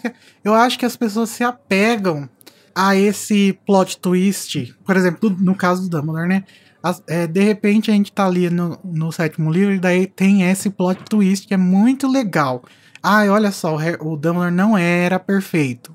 E aí as pessoas se apegam tanto a isso, elas gostam tanto dessa narrativa de quebrar esse padrão do, do, do, do bruxo perfeito, do velhinho Papai Noel, que depois elas é, parece que elas querem com, continuar com esse sentimento aí é, parou assim na metade do livro sabe não quer aceitar que tem o final sabe e, uhum. e, e, do Snape mas é uma... veja ah. eu acho que vocês estão cobrando do leitor o que que olha só não eu não tô falando do leitor aqui tô falando do fandom assim, a gente, se, a gente considera que os personagens podem ser. É, é, que os personagens podem ser é, não perfeitos, e tudo bem, isso é uma força deles, a narração também, entendeu? A narração também pode ter os seus defeitos e ainda assim ser uma coisa interessante de se analisar. Eu acho que. Mas eu não tô falando assim, isso pra defender a narração. Nenhum personagem é perfeito e a narração também não é. E tudo bem. Não, mas. Não, vai não... ter quem vai criticar e, assim, eu, eu acredito que é, que é genuíno de vocês fazerem um, um trabalho, tipo, de sempre estar do lado do autor no, no que diz respeito à, à defesa da narrativa e que tem um motivo, e inclusive preencher as lacunas como vocês acham que beneficiaria a coerência, mas de na realidade, tipo, pode ser que não também, tudo bem, entendeu? Mas eu acho que não é isso, Code. É, pelo menos é, eu não tô nesse sentido de, tipo, ah, é, o que a Rowling escrever para mim tá de boa e eu acredito. Tô falando que a minha experiência, enquanto eu estava lendo, à medida que os livros estavam saindo, era muito passiva nesse sentido. De tipo assim, tá aí, li, massa, legal. É. E eu acho legal também que depois a gente possa reanalisar isso e voltar nos livros. Afinal de contas, a gente tá aqui na Casa Elefante, né? Voltar nesses livros e olhar para isso com outro olhar, com mais profundidade, questionando, tipo, ah, isso aqui, mas isso aqui, esse, esse ciclo aqui faz sentido, isso aqui não faz. Eu acho que isso é massa. O que eu tô falando, o que eu, eu tô comentando que eu acho que o Igor tá querendo dizer também, é que é, muito do que a gente vê no fandom são pessoas que, por exemplo, leram o livro uma vez, duas vezes, e depois passam a dar opiniões a fazer tipo hot takes, assim, sabe? Tipo, dar opiniões polêmicas a partir de trechos soltos em que você tá desconsiderando diversas outras questões, assim. Então você pega pessoas que é, é, vão falar do Dumbledore, por exemplo, e vão ter um discurso extremamente é, enviesado negativamente, né? É, enviesado negativamente e agressivo, assim, tipo, é, é, de animosidade mesmo com ele, e chegar a inserir questões na, na narrativa que não faz o menor sentido, de tipo assim assim, ai gente, mas fala sério, né? O Dumbledore pegou a capa da invisibilidade logo antes dos Potters morrerem. Certeza que ele fez isso pro Voldemort ir lá matar. Tipo, velho,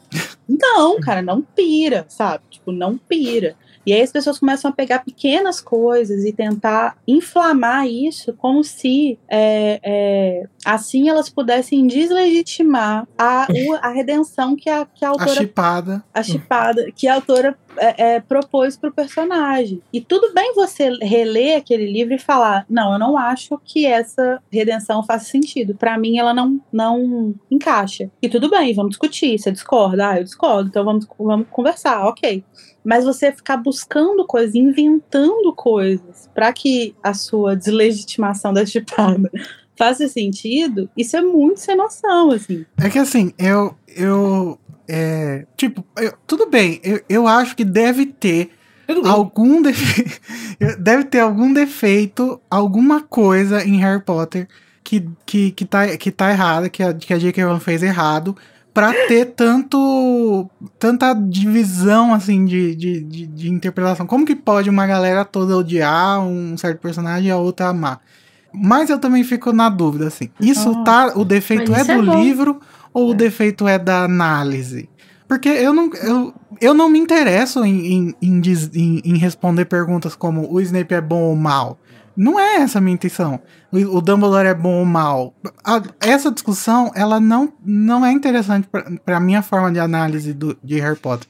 Uhum. Por isso que eu acho que, que a minha questão aqui não é defender a narra narração, ou defender a Rowling, ou defender o texto. Minha intenção aqui é defender o, o meu sentimento, o que, acontece, que, que, que, que eu tive quando eu, quando eu li, e, fala, e, e, e, fala, e expressar por que, que ele faz sentido para pessoas que estão aqui me dizendo que ele não faz sentido, que o fato de eu acreditar nisso é que eu sou burro ou que, e que o, na verdade o Snape, o, o Snape e o Dumbledore deveriam estar queimando no Mármore do Inferno e que se eu não concordo com eles, eu tenho que morrer também. Sim. Mas eu é questão que... de interpretação. Eu, cada um interpreta a mensagem de uma maneira, assim como na vida real, que uma pessoa faz. Um determinado grupo vai concordar, um determinado grupo não vai concordar. Isso aí é um exemplo do que a gente está vivendo agora aqui no Brasil. Que tem grupos que apoiam o nosso presidente, tem grupos que não apoiam, mas isso é uma questão de interpretação das coisas que eles estão fazendo e de você compactuar ou não com o que a pessoa faz. Eu acho que é, eu acho que existe um problema muito grande também, que é uma questão de cultura, da forma como a cultura de fandom vem se desenvolvendo nos últimos anos, assim. É, isso que o Igor falou, tipo, ah, deve ter alguma coisa errada para as pessoas ou amarem deve muito ou Não, eu acho que é. Eu acho que esse é o brilhantismo de Harry Potter, aliás. Que é você ter até. Cara, já, já puxando a sardinha pro meu. O, o a, como é que fala? O carvão para. Ah, enfim. Já puxando. já sendo enviesado. O Snape é brilhante porque ele tá há 20 anos Uhum. É discussão. E quando uhum. você pega esse aspecto, não tem como você negar que ele é o personagem mais foda que ela criou, justamente porque uhum. ele tá. Você pode odiar ele, mas uhum. enquanto personagem, enquanto construção de personagem, as pessoas estão se matando há 20 anos por causa desse homem que nem existe. Ele nem existe, velho. Capítulo traiu ou não traiu? É, é, é isso. É. é. isso.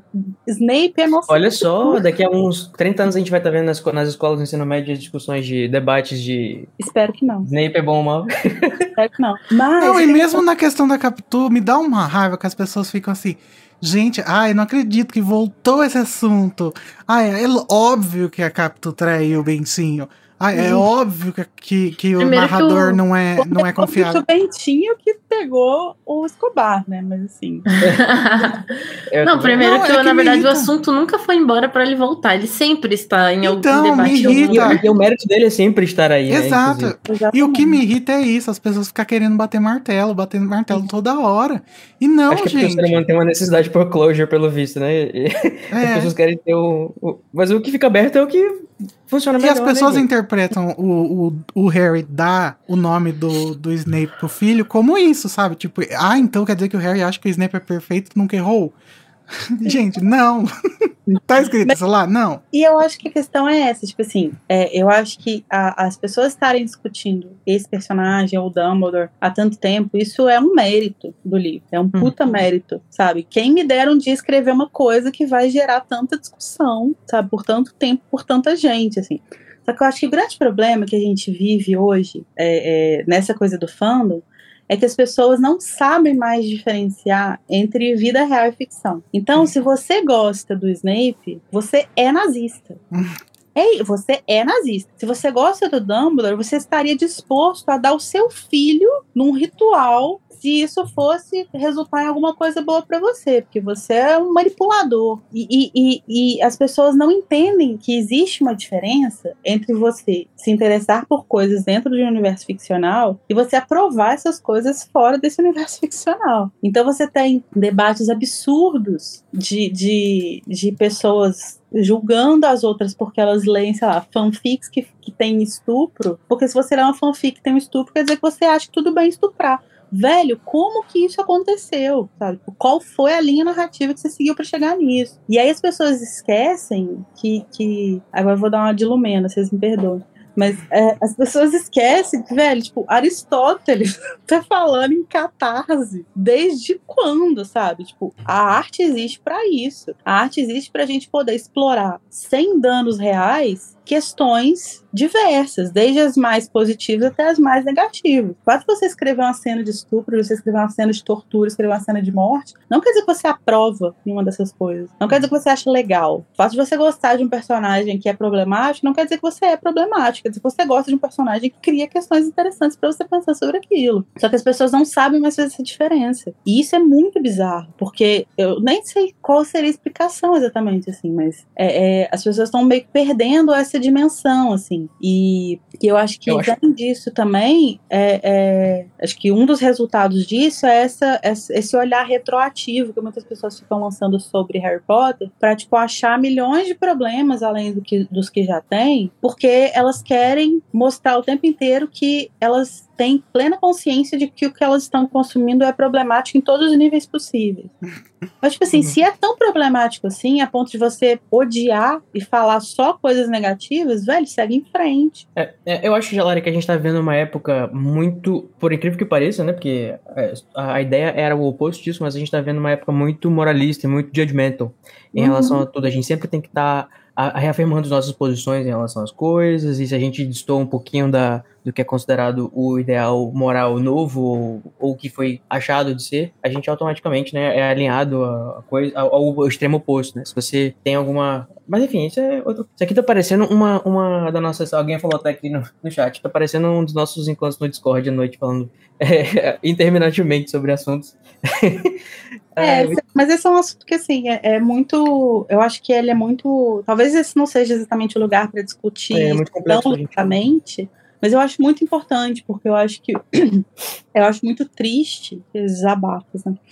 Acho muito triste que a gente tenha ido de um fandom que é, se destacava por ser um lugar acolhedor, em que as pessoas eram muito acolhidas e se sentiam bem, pessoas que tinham tido experiências muito ruins em diversas questões da vida, se sentiam é, realmente abraçadas pela narrativa e pelas pessoas que gostam dessa narrativa, e tenha se tornado um espaço em que você tem medo de falar o que, que você acha de um personagem, o que, que você acha de uma fanfic, o que, que você acha de uma cena que acontece no livro e ser completamente escorraçado por causa disso. Assim. É, eu acho muito triste que a gente tenha tido essa trajetória, por isso eu acho que isso é um tema muito importante da gente discutir, sabe? E, uhum. Mas acho que talvez não seja o lugar pra gente fazer um especial. É, acho que quando finalizar o livro. Especial de é, fim de ano. Sobre formas de, de, interpretar, formas de você é, acompanhar narrativas, esse tipo de coisa, né? Até Larissa, a gente pega a nossa conversa do WhatsApp e já cria o, os, os bullet points, assim. É, redenção, o que, que é viés, o que, que é. Ah, exatamente, exatamente. É, tá bom, gente. Cirano, a culpa é sua. Obrigado. Gratidão por enviar. Continue, continue mandando você feedbacks que gerem várias conversas. Quando você menos esperar, eu vou bater na sua porta e falar: você já aceitou o Snake? a redenção do Snake já aceitou. Claro, mas assim, eu ainda acho o Snake uma pessoa escrota, mas um beijo. Aquele... Ai, gente. É da morte. É casar, tô brincando. Senão eu vou te torturar também. Vamos para o próximo, então. É a... Gente, eu vou me retirar. Ele já cumpriu meu papel. ah, não, agora você vai ficar até o final. Eu vou ficar acabando. Tá, tá acabando, amiga. Só tem dois episódios. É, eu vou ficar fazendo minha unha aqui. Tá bom. Tranquilo. No próximo comentário é da Letícia Rezende. Como assim você pode se alimentar pelo Skype lareira? Passada chocada. Certeza que a comida deve ter gosto de fumaça. Ah, já, é, tem uma fic, já tem uma fic para os jeitinhos, entre aspas, do ministério, queria ler uma com todos esses podres e com um julgamento. Hum, olha, vai ter no RPG, viu? A gente vai fazer. A nossa próxima campanha vai ser de adultos no Ministério. Aquele. Não tem FIC, mas eu temos. Ah, é quase, né? É. O que é o RPG, senão uma grande fique coletiva? né? Exatamente. É. Mas eu achei interessante essa questão. Eu não tinha percebido da primeira vez que realmente ele passava uma comidinha, né? Mas se você pode se transportar pro outro lado, acho que faz todo sentido mesmo, né? É, Sim. eu acho que essa questão da, da comunicação entre a, na ladeira é tipo como se você fizesse pela metade o, o transporte, né? Você tá. Eu fico imaginando o pescoção de girafa dele, assim, lá da casa dele até a casa dos Weasley. Olha, já pensou? Mas o próximo comentário já é sobre o outro é, episódio, que foi sobre o capítulo O Torneio Bruxo. O Ah, primeiro. episódio 79, adoro. Ah, é verdade. Vai, Code, lê aí. Vamos lá, é da Fabrina. Acabei de começar a ouvir. Acabei de começar. Ah, tá. Acabei de começar a ouvir. Mas só queria dizer que amo todas as vezes que vocês se posicionam sobre política nos episódios, mesmo que de brincadeira. É sobre o Lula gigante. É, me faz amar ainda mais o podcast Coraçãozinho. Com certeza, pra ninguém Ah. dizer que a gente é isentão aqui, não, caralho. Eu amo, Fabri. É, a gente fala de política porque, né? É, não falar sobre política também é falar sobre política. né? Aqui. Uhum. É verdade, lacrou, olha aí, um tweet. O próximo comentário é da Sabrina Brum, que é nossa apoiadora. Obrigado, Sabrina. E ela disse: Eu tô imaginando as crianças chegando de barco em Hogwarts, que é pra ver a maravilhosidade do castelo, mas tá tudo nublado, chuva, dá pra ver porra nenhuma. Igual quando você vai no Cristo Redentor e tá nublado e você não vê nada. A decepção. Uhum. É. Ai, gente, mas a- o nublado também é uma, uma, uma, uma coisa bonita de se ver, né? Abram seu coração para Então, os nublados. mas no Crimes de Grindelwald, o, o Dumbledore expulsa a nublagem, né? Você lembra? Vocês lembram dessa cena? Não, ele, ele fez a névoa e ele, depois ele tirou a névoa, não é isso? Ah, é. ah, mas então ele tem o poder, eu acho. Ah, mas a névoa é diferente do, da, das, das nuvens no céu, né? É, fumaça ninja. Pô, Pro- Será que o Dumbledore conseguiria alterar o, o, o- o- Acho que isso é possível, né? Tem aqueles feitiços que o pessoal joga, se bem que é local, né? Que faz, faz chover da, da sala dos outros. Aleluia! Será que o Meteu Dumbledore ia fazer chover homens? Isso que eu ia perguntar. Com Se certeza. não fez, ele que é bobo. Uma chuva diferente agora está se formando no céu, né? A previsão do tempo diz que. Gente, o Rajadão é a versão brasileira de It's Raining Men. Sim. Eu, eu, eu achando que eu tava cantando Rajadão, na realidade eu tava cantando Cassiane, olha só. Tá, próximo comentário é da Denise Rodrigues. Oi, gente, tudo bem? Tudo. Então, comentando sobre os elfos do México. Desculpa. Racista. Comentando sobre os elfos domésticos, não acho que seja da natureza deles ser submisso. Acho que isso foi inserido na sociedade bruxa de forma errada. E aqui vou falar bem por alto mesmo, por não ser meu local de fala. E peço desculpa de antemão caso fale algo errado. Porque você não é As- elfa, né, Denis? Assim como na época da escravidão e até hoje, muitas pessoas pensam que negros são piores, são inferiores, não podem ocupar cargos como médico, advogado e outras profissões vistas com um status maior. Da mesma forma que os índios eram e são vistos como preguiçosos, primitivos, sem cultura, não, civili- não civilizados. E também como, e aqui já é meu local de fala, as mulheres foram e são vistas como frágeis, burras, inferiores, objeto, dentre outras coisas. Portanto, não acho que seja da natureza dos elfos ser subserviente. Eles merecem seu lugar na sociedade, com equidade e justiça. Então, Denise, vou ter que estar discordando. Porque eu acho que a gente não tem como bater esse martelo. Não tem como, como dizer se os elfos são magicamente, biologicamente subservientes ou não. Eu acho que realmente na nossa história a gente tem exemplos e mais exemplos de, de noções e, e estereótipos que foram realmente criados, né? É, construídos pela sociedade para justificar algum tipo de opressão. Mas a- no caso dos elfos, no caso de um mundo onde existem muitas, muitas criaturas que são, entre aspas, quase humanas, é difícil da gente ter essa, é, fazer essa análise, porque no, no- afinal de contas, mulheres, índios, pessoas negras são todas humanas do mesmo jeito, entendeu? Enquanto que elfos e centauros e lulas gigantes, não, eles são outros animais. Então, pode ser que tenha alguma coisa a ver com a, com a biologia, mas a gente não tem como responder, porque. Não... É, eu, acho que, resumindo, a gente não pode, com acho que até, não sei se já, já saiu o episódio ou não, é, a gente não pode fazer um paralelo 100% da escravidão humana com os elfos, né? É Não. um- então, são duas coisas diferentes e tem similaridades, com certeza, mas não dá pra gente espelhar uma na outra, porque a gente, a gente tá tratando de coisas diferentes. É, eu acho que tem muito mais a ver, de repente, como a gente trata é, a questão. Não sei se eu falei isso no episódio, mas quando a gente for falar. Eu tô doido pra chegar logo no capítulo da cozinha, porque é muito interessante. Vai ter o, o, o- vamos dizer assim, um pouco mais específico essa nossa discussão. Mas eu vejo, além da questão da escravidão, muito também uma questão é, da questão social mesmo. Tipo, é, falando aqui de, de classes sociais mesmo, né? A gente tem Uhum. é, os elfos é, é que são oprimidos por uma mentalidade. Eles acham que eles estão no seu lugar de, de, de onde eles se sentem felizes e onde eles são prestativos, onde eles são úteis. É ali que eles belong, é ali que eles pertencem. Quando na realidade, né, pode ser que eles só estejam sendo ju- subjugados tal qual o proletariado, aquele, né? É, cada um hino da União Soviética. É, mas. E também a questão de que, peraí que eu perdi o que falar. É, outra coisa interessante é a questão, tipo, pensa nos cavalos também, né? Tipo, a gente, a, a gente acredita que eles servem para. Cara da Larissa. Não, porque a gente acredita que eles servem para nos servir. E que, tipo, tudo bem a gente fazer, a gente andar a cavalo, a gente ter os cavalos ali, não sei o que, papapá. Sendo que, né, tipo, quem garante que é, eles. estão- É assim, pra eles também, pra maioria dos cavalos que, tipo, só, é, até existem por causa que eles foram é, reproduzidos dessa forma, é, é, é melhor para a sua própria. o seu próprio ser, vamos dizer assim. É para a sua própria. o seu melhor interesse. Tá no best interest deles serem subjugados aos humanos, porque eles vão ser cuidados, eles vão ter. e tudo mais. Mas quem, né, garante que essa é o, é o ideal pra, pra eles e tal. Então é. Acho que é todas essas complexidades juntas. É, isso me lembra. Um. Isso me lembra um argumento, entre aspas, das pessoas que são anti-veganas, falando assim: ah, mas coitada das vacas, se, se, não, se a gente não comesse as vacas, a, a- provavelmente a raça das vacas já teria se extinguido.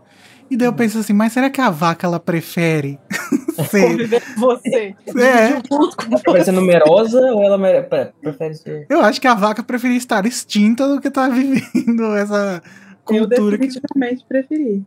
Então, Mas eu acho. ah. Desculpa. Pode ir. Não, é só que eu acho que isso que o Code falou é muito interessante, porque é uma coisa que a gente não pode perder de vista quando a gente está falando sobre esses paralelos, assim, né? Toda vez que a gente faz esses paralelos, eles são paralelos imperfeitos. A Uhum. gente não tem como encontrar uma equivalência perfeita, porque a gente está falando de um mundo fantasioso, em que. é, e a gente discutiu isso no episódio sobre o looping do terceiro livro que teve o Fernando. o Fernando é, sobre a questão da, da- do paralelo com HIV, né, da licantropia e tal. E é óbvio que a gente sempre vai encontrar aspectos que se conectam, aspectos que você consegue ler perfeitamente e tal, mas também vai ter aspectos que divergem muito, porque a gente está falando, no caso da licantropia, de uma, de uma, uma maldição, né, é, é, mágica. No caso dos elfos, a gente está falando de criaturas mágicas. Então, é, não dá pra gente achar também que vai ser um paralelo perfeito, porque não tem como. E acho que quando a gente tenta, inclusive, encontrar esses paralelos perfeitos, tudo que a gente encontra é problema. A gente Uhum. sempre vai achar que isso é um grande defeito da narrativa. Sendo que não, são coisas diferentes. E você pode ler coisas é, parecidas, mas não pode perder isso de vista. assim. Uhum. É que nem aquele negócio do nazismo, né? Isso, Enfim. exatamente. Bom, o Code foi no banheiro, então eu vou ler o comentário que era dele. Do Marcos Mato, deve ser, né? M.A. Mato. Eu acho que é. Ele disse assim: sobre os feitiços de secar, citado no episódio. Realmente, quando a Queen conjura um guarda-chuva, eu achei legal e foi questionado o fato da Rowling ter cagado o fato dos alunos estarem encharcados e não ter um raio de um feitiço de secagem. Pode ser que ela tenha se tocado mais tarde, mas em Enigma do Príncipe, quando Harry nada na caverna com Dumbledore, o próprio bruxão seca ele com um feitiço. É sério? Não lembrava Sim. disso. É isso, beijos. Ah, então é só um... uma coisa aí que ela não pensou na hora. Só isso, né? Alguém tem mais coisa pra? Não. É, o próximo comentário é da Letícia Rezende. Ela disse: Fico muito puta com a tradução errada, onde todos os fundadores das casas são homens. A Relia. Dumbledore fala que vai cuidar pessoalmente para que o juízo imparcial não selecione menores de idade. Cuidou muito bem, hein? Na verdade, olha, vai- é- o próximo episódio que a gente vai gravar é o sobre essa polêmica. Então, ai meu Deus. Aposto a- a que o Dumbledore Fez de propósito. É, com certeza. Estou- Tava no plano dele. Tava no plano dele. O grande vilão de Harry Potter. O Ele Dumbledore, foi assim, exceto Harry Potter. O Voldemort, ele precisava re- é, reconquistar seu corpo pra poder matar o Harry depois. Então, é, é, tava tudo de acordo com o plano do... Mas só pra não deixar passar batido, Vamos. vamos. Só, vocês concordam comigo que talvez esse tenha sido o pior erro de tradução barra revisão da, da, da série? Porque, tipo, pelo amor de Deus, né? Tipo, Todo mundo já sabia que. Toda a equipe já sabia que não era homem, porra. Pra mim, se isso tá assim até hoje no livro, Acho que ninguém nunca não vou nem falar. Mas eu, olha, é um absurdo muito grande. Larissa, você não tem uns livros novos? Olha aí pra nós depois. Não, não tenho quarto. Enfim, Não. eu também fico puto com esse aí. Porque, tipo, isso aí é questão de planilha de, de consistência, gente. Sim. Que toda tradução deveria acredito- ter. É, eu acredito que justamente quem traduz do inglês pra uma língua que tem gênero, como português, né, tem que fazer a sua, a sua planilhinha lá de. de pelo menos é, continuar o que você determinou. Pra, pra pessoa não ficar mudando de gênero toda hora no, nos livros. O Transfóbico. Olha. É não binário fóbico. Vamos para o próximo episódio, Não que foi fóbico. o Olho Tonto Mude, episódio 70. Olha, gente, 70 episódios. 70 episódios. Caralho. Um comentário do Marcelo Você Leite. tenta nos, nos destruir, mas você não consegue, né? Caralho, lacrou.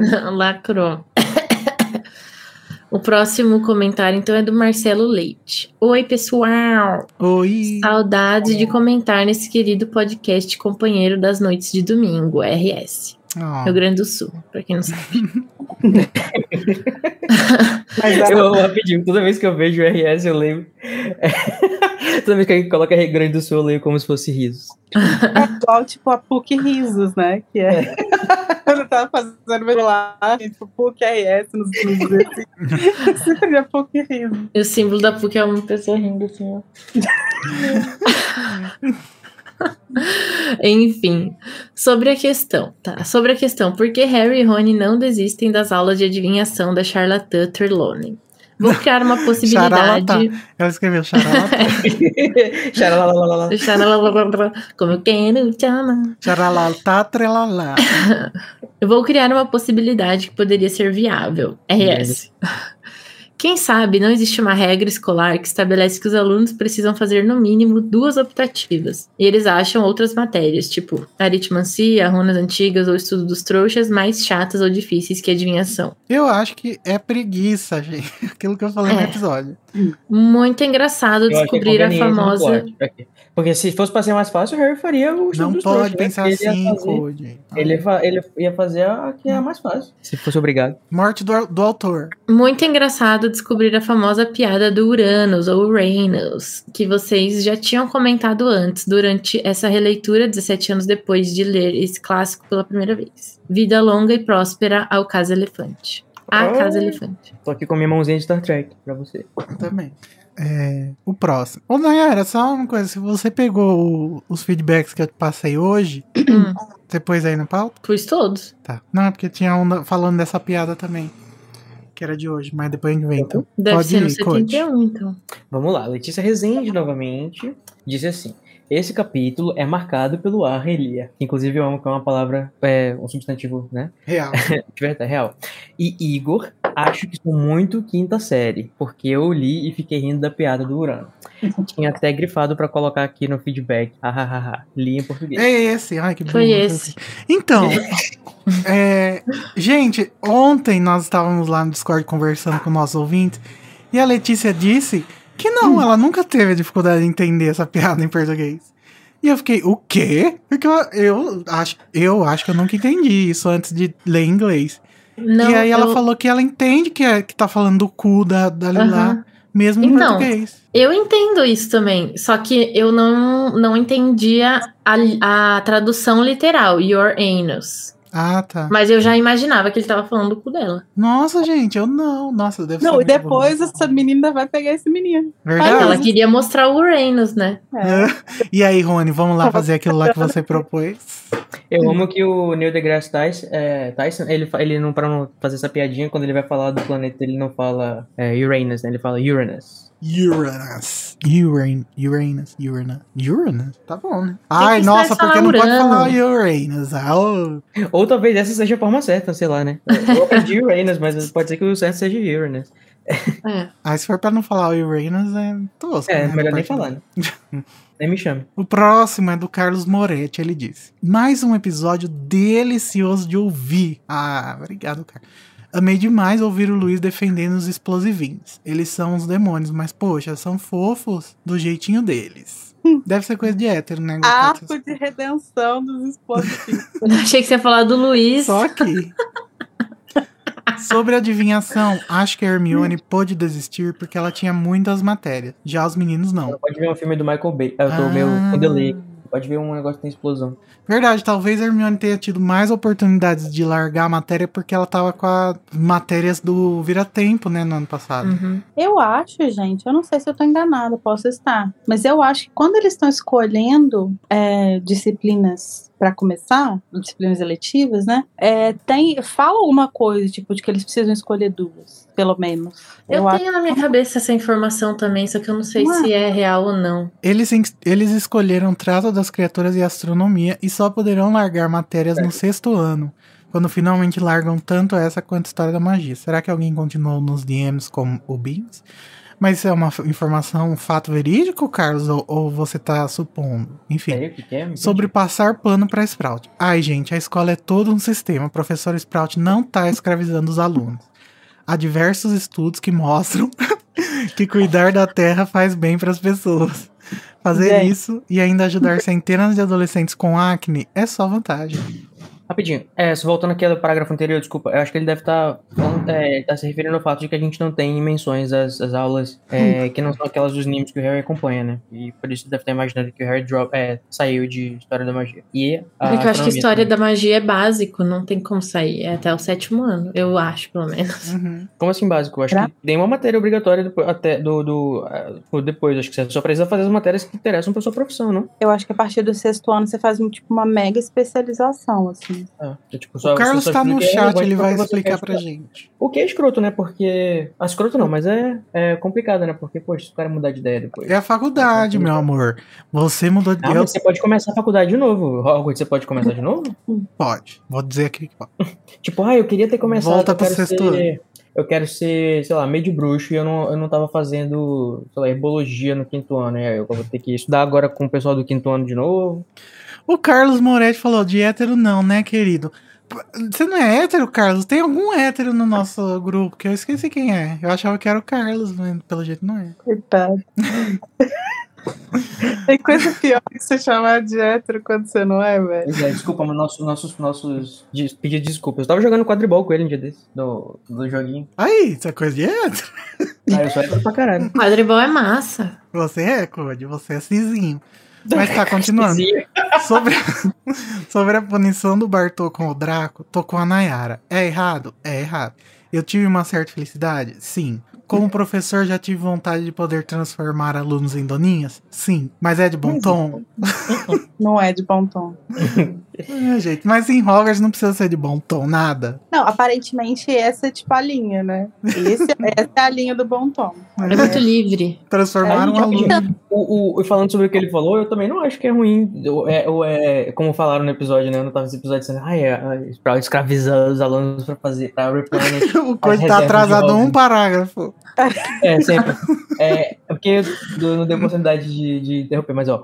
É porque, tipo, eu acho que é super sustentável isso, o fato de você estudar herbologia e Oh, você já recolhe o material que você vai precisar pra Não, mas a gente falou isso de zoeira, não foi sério. Ah, gente, eu não quis falar no sentido, tipo, estar escravizando, chicoteando todo mundo, né? É, a Nayara É do tipo, ela tá aproveitando que os alunos estão lá e vamos lá, faz aí, ajuda também, caralho. Vocês vão usar essa? É, gente, a comunidade comunista é assim.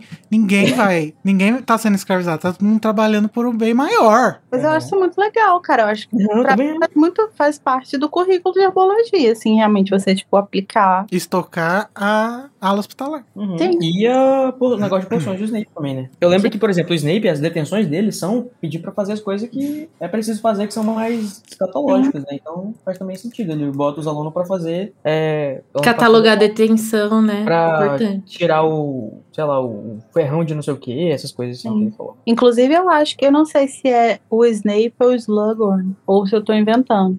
Mas eu acho que tem um professor de poções que em algum momento fala, tipo, ah, porque eles estão falando de alguma poção, e aí fala, tipo, ah, é, a Madame Pomfrey vai ficar feliz com, tipo, esse, esse bet de poção e tal. Isso, isso, isso. Sabe? Até É, porque inclusive, você tá lá na aula de poção, aí você faz um negócio. Aí deu certo, você, a, o professor fora, né? avaliou um vidrinho, você joga fora o resto? é, eles pra deveriam ser poder vender, sustentável. poder mandar pra, É. pra hospitalar, é, ou então outra matéria para os alunos fazer, tentar fazer o, o antídoto, enfim, fazer vários sistemas de distribuição. Inclusive, eu também acho que os alunos deveriam aprender feitiços de limpeza para eles limparem Hogwarts. O Vitor Xavier, fa- eu acho que é o Vitor então, hein, ó. Que ele falou: Eu sou da cota hétero do ouvintes e acho que os explosivinhos são muito ruins. Olha, a gente assumindo, é, presumindo coisas erradas sobre os héteros desde sempre. Ai, diz... Ai, meu Deus, coitado deles. Da cota hétero. Gente é Próximo uma comentário. ditadura gaysista. Vai, vai. Próximo comentário é da Denise Rodrigues. Oi, Denise. Oi, tudo bem? Tudo bem, e você? Tudo bom. Vocês levantaram de que o Hagrid lecionou sobre explosivinhos porque sabia que eles iam estar no labirinto do torneio Tribruxo.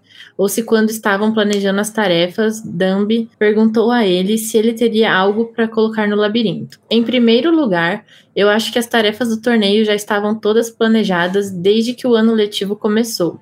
E aproveitaram que o Hagrid ia dar explosivinhos para a turma do quarto ano e inseriram essas criaturas na tarefa. Até porque os estudantes que podiam se inscrever no torneio eram mais velhos e já tinham estudado sobre essa criatura. O Harry é a exceção. Não, Lembremos disso. Sorte dele que ele estudou explosivinho. não. O Hagrid acabou de inventar esse bicho.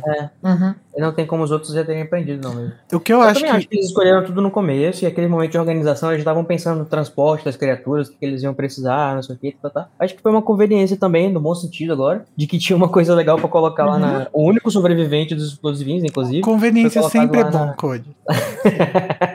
Muito conveniente. Mas Foi colocado lá no labirinto. eu acho que pode ser que o Dumbledore tenha falado assim: aí, Hagrid, você quer botar alguma coisa lá?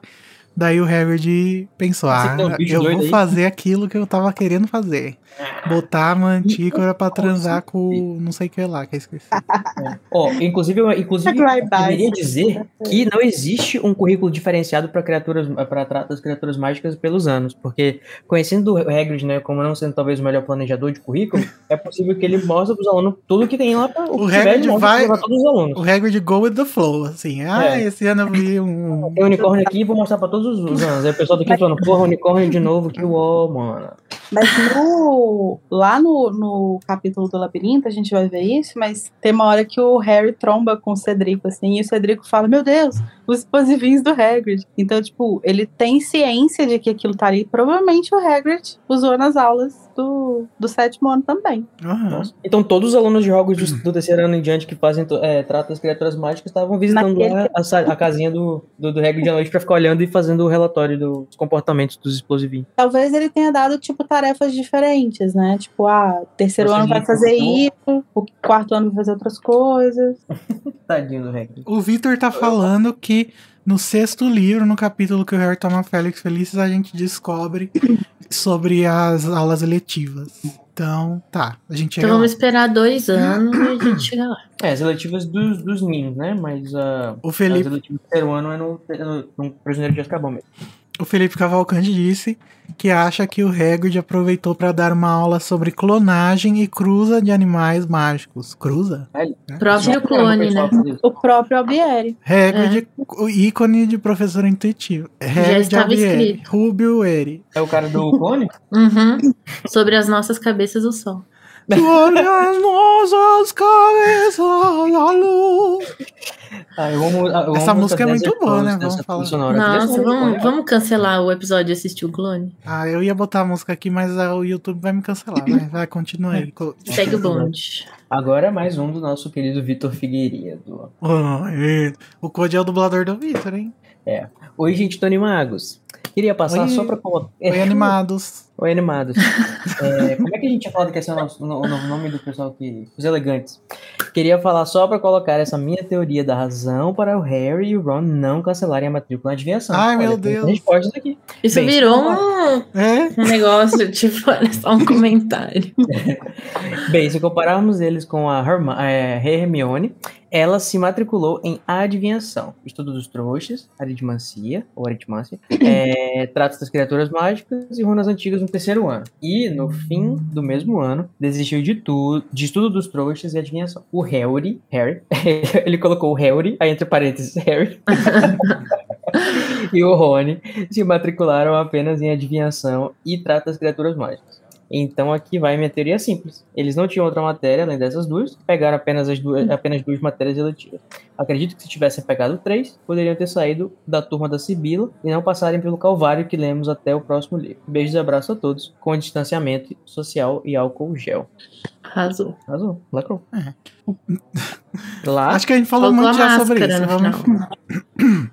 Tem que Agora, usar gente, o último episódio, que foi o último, o último que saiu, e nós temos apenas um feedback, é sempre assim, né? A gente sempre tem poucos no último. Que é do ca- o, o capítulo As Maldições Imperdoáveis, que teve participação da Bia Mazon, do Mas só Bia falar Além uma coisa rapidinho, Igor. É, a- a- isso acontece também porque o pessoal às vezes comenta as coisas e não coloca a, a hashtag feedback, É. né? A gente realmente só cole- coleta as coisas que tem hashtag feedback. Então não se esqueça disso. Você comentar ou no Instagram, ou no, no Telegram, ou qualquer coisa, qualquer lugar que você vai fazer o seu comentário, coloca o Instagram. Você No Telegram. hashtag feedback. Isso. Feedback. É porque o pessoal tem. Eu acho muito legal que eles pegam, já coloca lá no grupo, já vira uma discussão. Só que aí a gente perde de colocar aqui. Uhum. Então tem que colocar a hashtag. Don't forget the hashtag. O, então, Carlos Moretti falou o seguinte sobre o episódio As Maldições Imperdoáveis. Você é homossexual? Não. Gosto de episódio assim. Alguém pegou essa Vou referência, mijar, né? caralho. Eu pego todos, querido. Gosto do episódio assim, que faz rir com analogias com BBB e chorar com citações ao menino Harry interagindo com os pais no Prior Encantado. Primeira vez que ele interage com os pais e eles respondem, né? Emoji triste. No espelho de Ogezed, ele só via reflexos, emoji com a cara torta. Ouvindo sobre nossa quebradora de correntes, mãe de amassos, a nascida trouxa, Calize dos planos odontológicos, Mione, me peguei pensando que durante os sete primeiros livros, meio que não há uma resolução muito positiva quanto ao Fale, né? Calma aí, pausa. Os sete primeiros livros.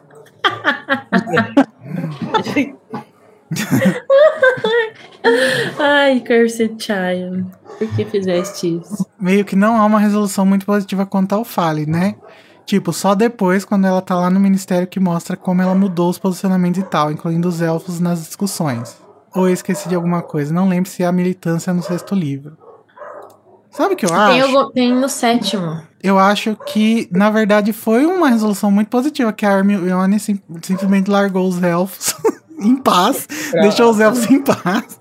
Mas ela fala alguma Não, coisa lá no sétimo. Inclusive o beijo que ela e o Rony dão é por Ah, causa sim, disso. é. Sim. E Não, e o quinto livro, depois, Ela passa inteiro no conflito do monstro, né? Lá no, Aham. no, É. Uhum.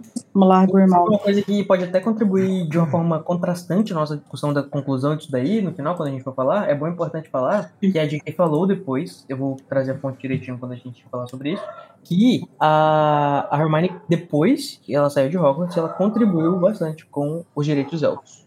Arrasou.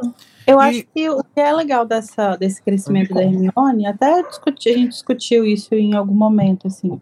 Acho que foi logo que aparece a Wink, que coisa eu tava nesse episódio. É, que eu acho muito legal o crescimento da Hermione como militante, né, do direito dos elfos, assim, tipo, ela passa por um momento de euforia em que ela quer fazer tudo, ela quer resolver tudo, ela quer libertar os elfos à força, e depois ela vai entendendo que não é assim que funciona. Então, na verdade, esse assunto, ele nunca desaparece, ele sempre vai estar ali, porque isso é uma coisa que move muito ela. Só que ela entende que não é assim que funciona.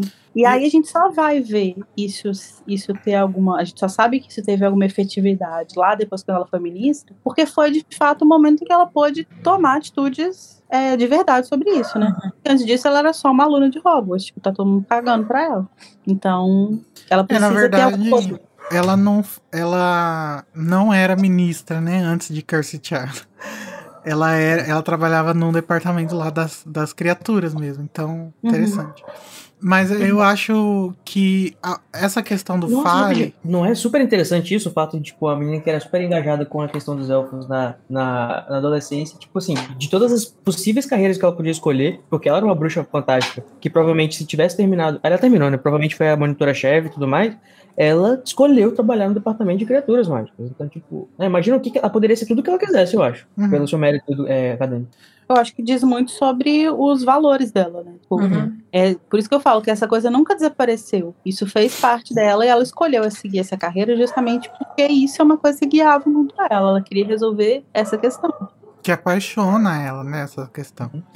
E eu, eu acho que essa questão do fale, ela para de ser um pouco mais um, um pouco é, de coletiva e ela passa a ser mais individual no livro, porque qu- no sexto mesmo eu acho que tem uma, uma resolução, que é quando ela entende o, o, o vínculo que o monstro tinha com o Régulo, que é uma coisa mágica, que ele não pode ir contra esse vínculo. Então acho que aí tem um- também um, um, uma, um entendimento da Hermione, assim, de tipo. O, que eu não tô lidando com sim- uma simples escraviz, uma- uma escravização, como falei? Enfim. Escravidão. É, eu tô lidando com uma coisa diferente do que eu imaginava e tal. Enfim. Sobre o Sirius, eu, o Carlos continua. Sobre o Sirius assinar a carta do Harry pro Harry, queria comentar que eu acho ainda pior sendo numa carta enviada com Edwiges. Essa raça de coruja não é nada muito com... não é muito comum, né? Ela deve chamar uma certa atenção, ainda mais na primavera. Ai, sei lá. Adorei. Ele ainda tava. Ele ainda não tinha pensado nisso. Tava. Tava bêbado. Exaltar Tava na- muito. Tô na cachorrada. Exaltar muito o patrono dessa convidada incrível. O Lupin merece todos os títulos de melhor professor que Hogwarts já viu, real. S2. Ai, gente, sim. É, é tão gostosinho ler a passagem que menciona o Lupin nesse capítulo. Uhum. Eu amei que escolheram esse patrono, porque eu realmente tinha passado despercebido sobre isso. Mas é isso, gente. Acabaram-se os feedbacks. A gente tem aqui Acabou. até uma pessoa que não tá programada pra vir, olha aí, a Larissa fazendo unha, pintando, Ela pinta a unha dela. faz hidratação. Vocês sabem, se você quiser também a Larissa na sua casa, basta você dizer a seguinte frase. Ela faz Eu unha não aceito a redenção do. Snape. Fala isso assim três vezes, bate na. Larissa Brioli. É só pôr a mão. Faz um pentagrama. É só pôr a mão na lareira que ela faz pra você. Pode tentar. Tem um bolinho, amigo? Se dá pra fazer, se dá para fazer um lanchinho, deve dar pra fazer. É. Imagina. Nem precisar. Imagina, gente, o serviço de manicure à distância. Lacrou. Claro. Vai gastar muito pode flu. Será que o pode flu gasta por tempo, assim? Acho que sim, né? É tipo uma chamada local, uma chamada interurbana? Então, gente, ó, é, da última vez a gente tava bem foda, né? A questão do coronavírus no Brasil. E graças à nossa mensagem, as coisas melhoraram no Brasil, né? Mas não é porque melhorou. Não melhorou, né? Tá menos pior. É, parou de piorar. Digamos assim. Gente, que Brasil é esse? Não, calma. Não é que, tipo, Parou tá, de piorar. já dá pra lamber corrimão na rua. Não dá, É. calma.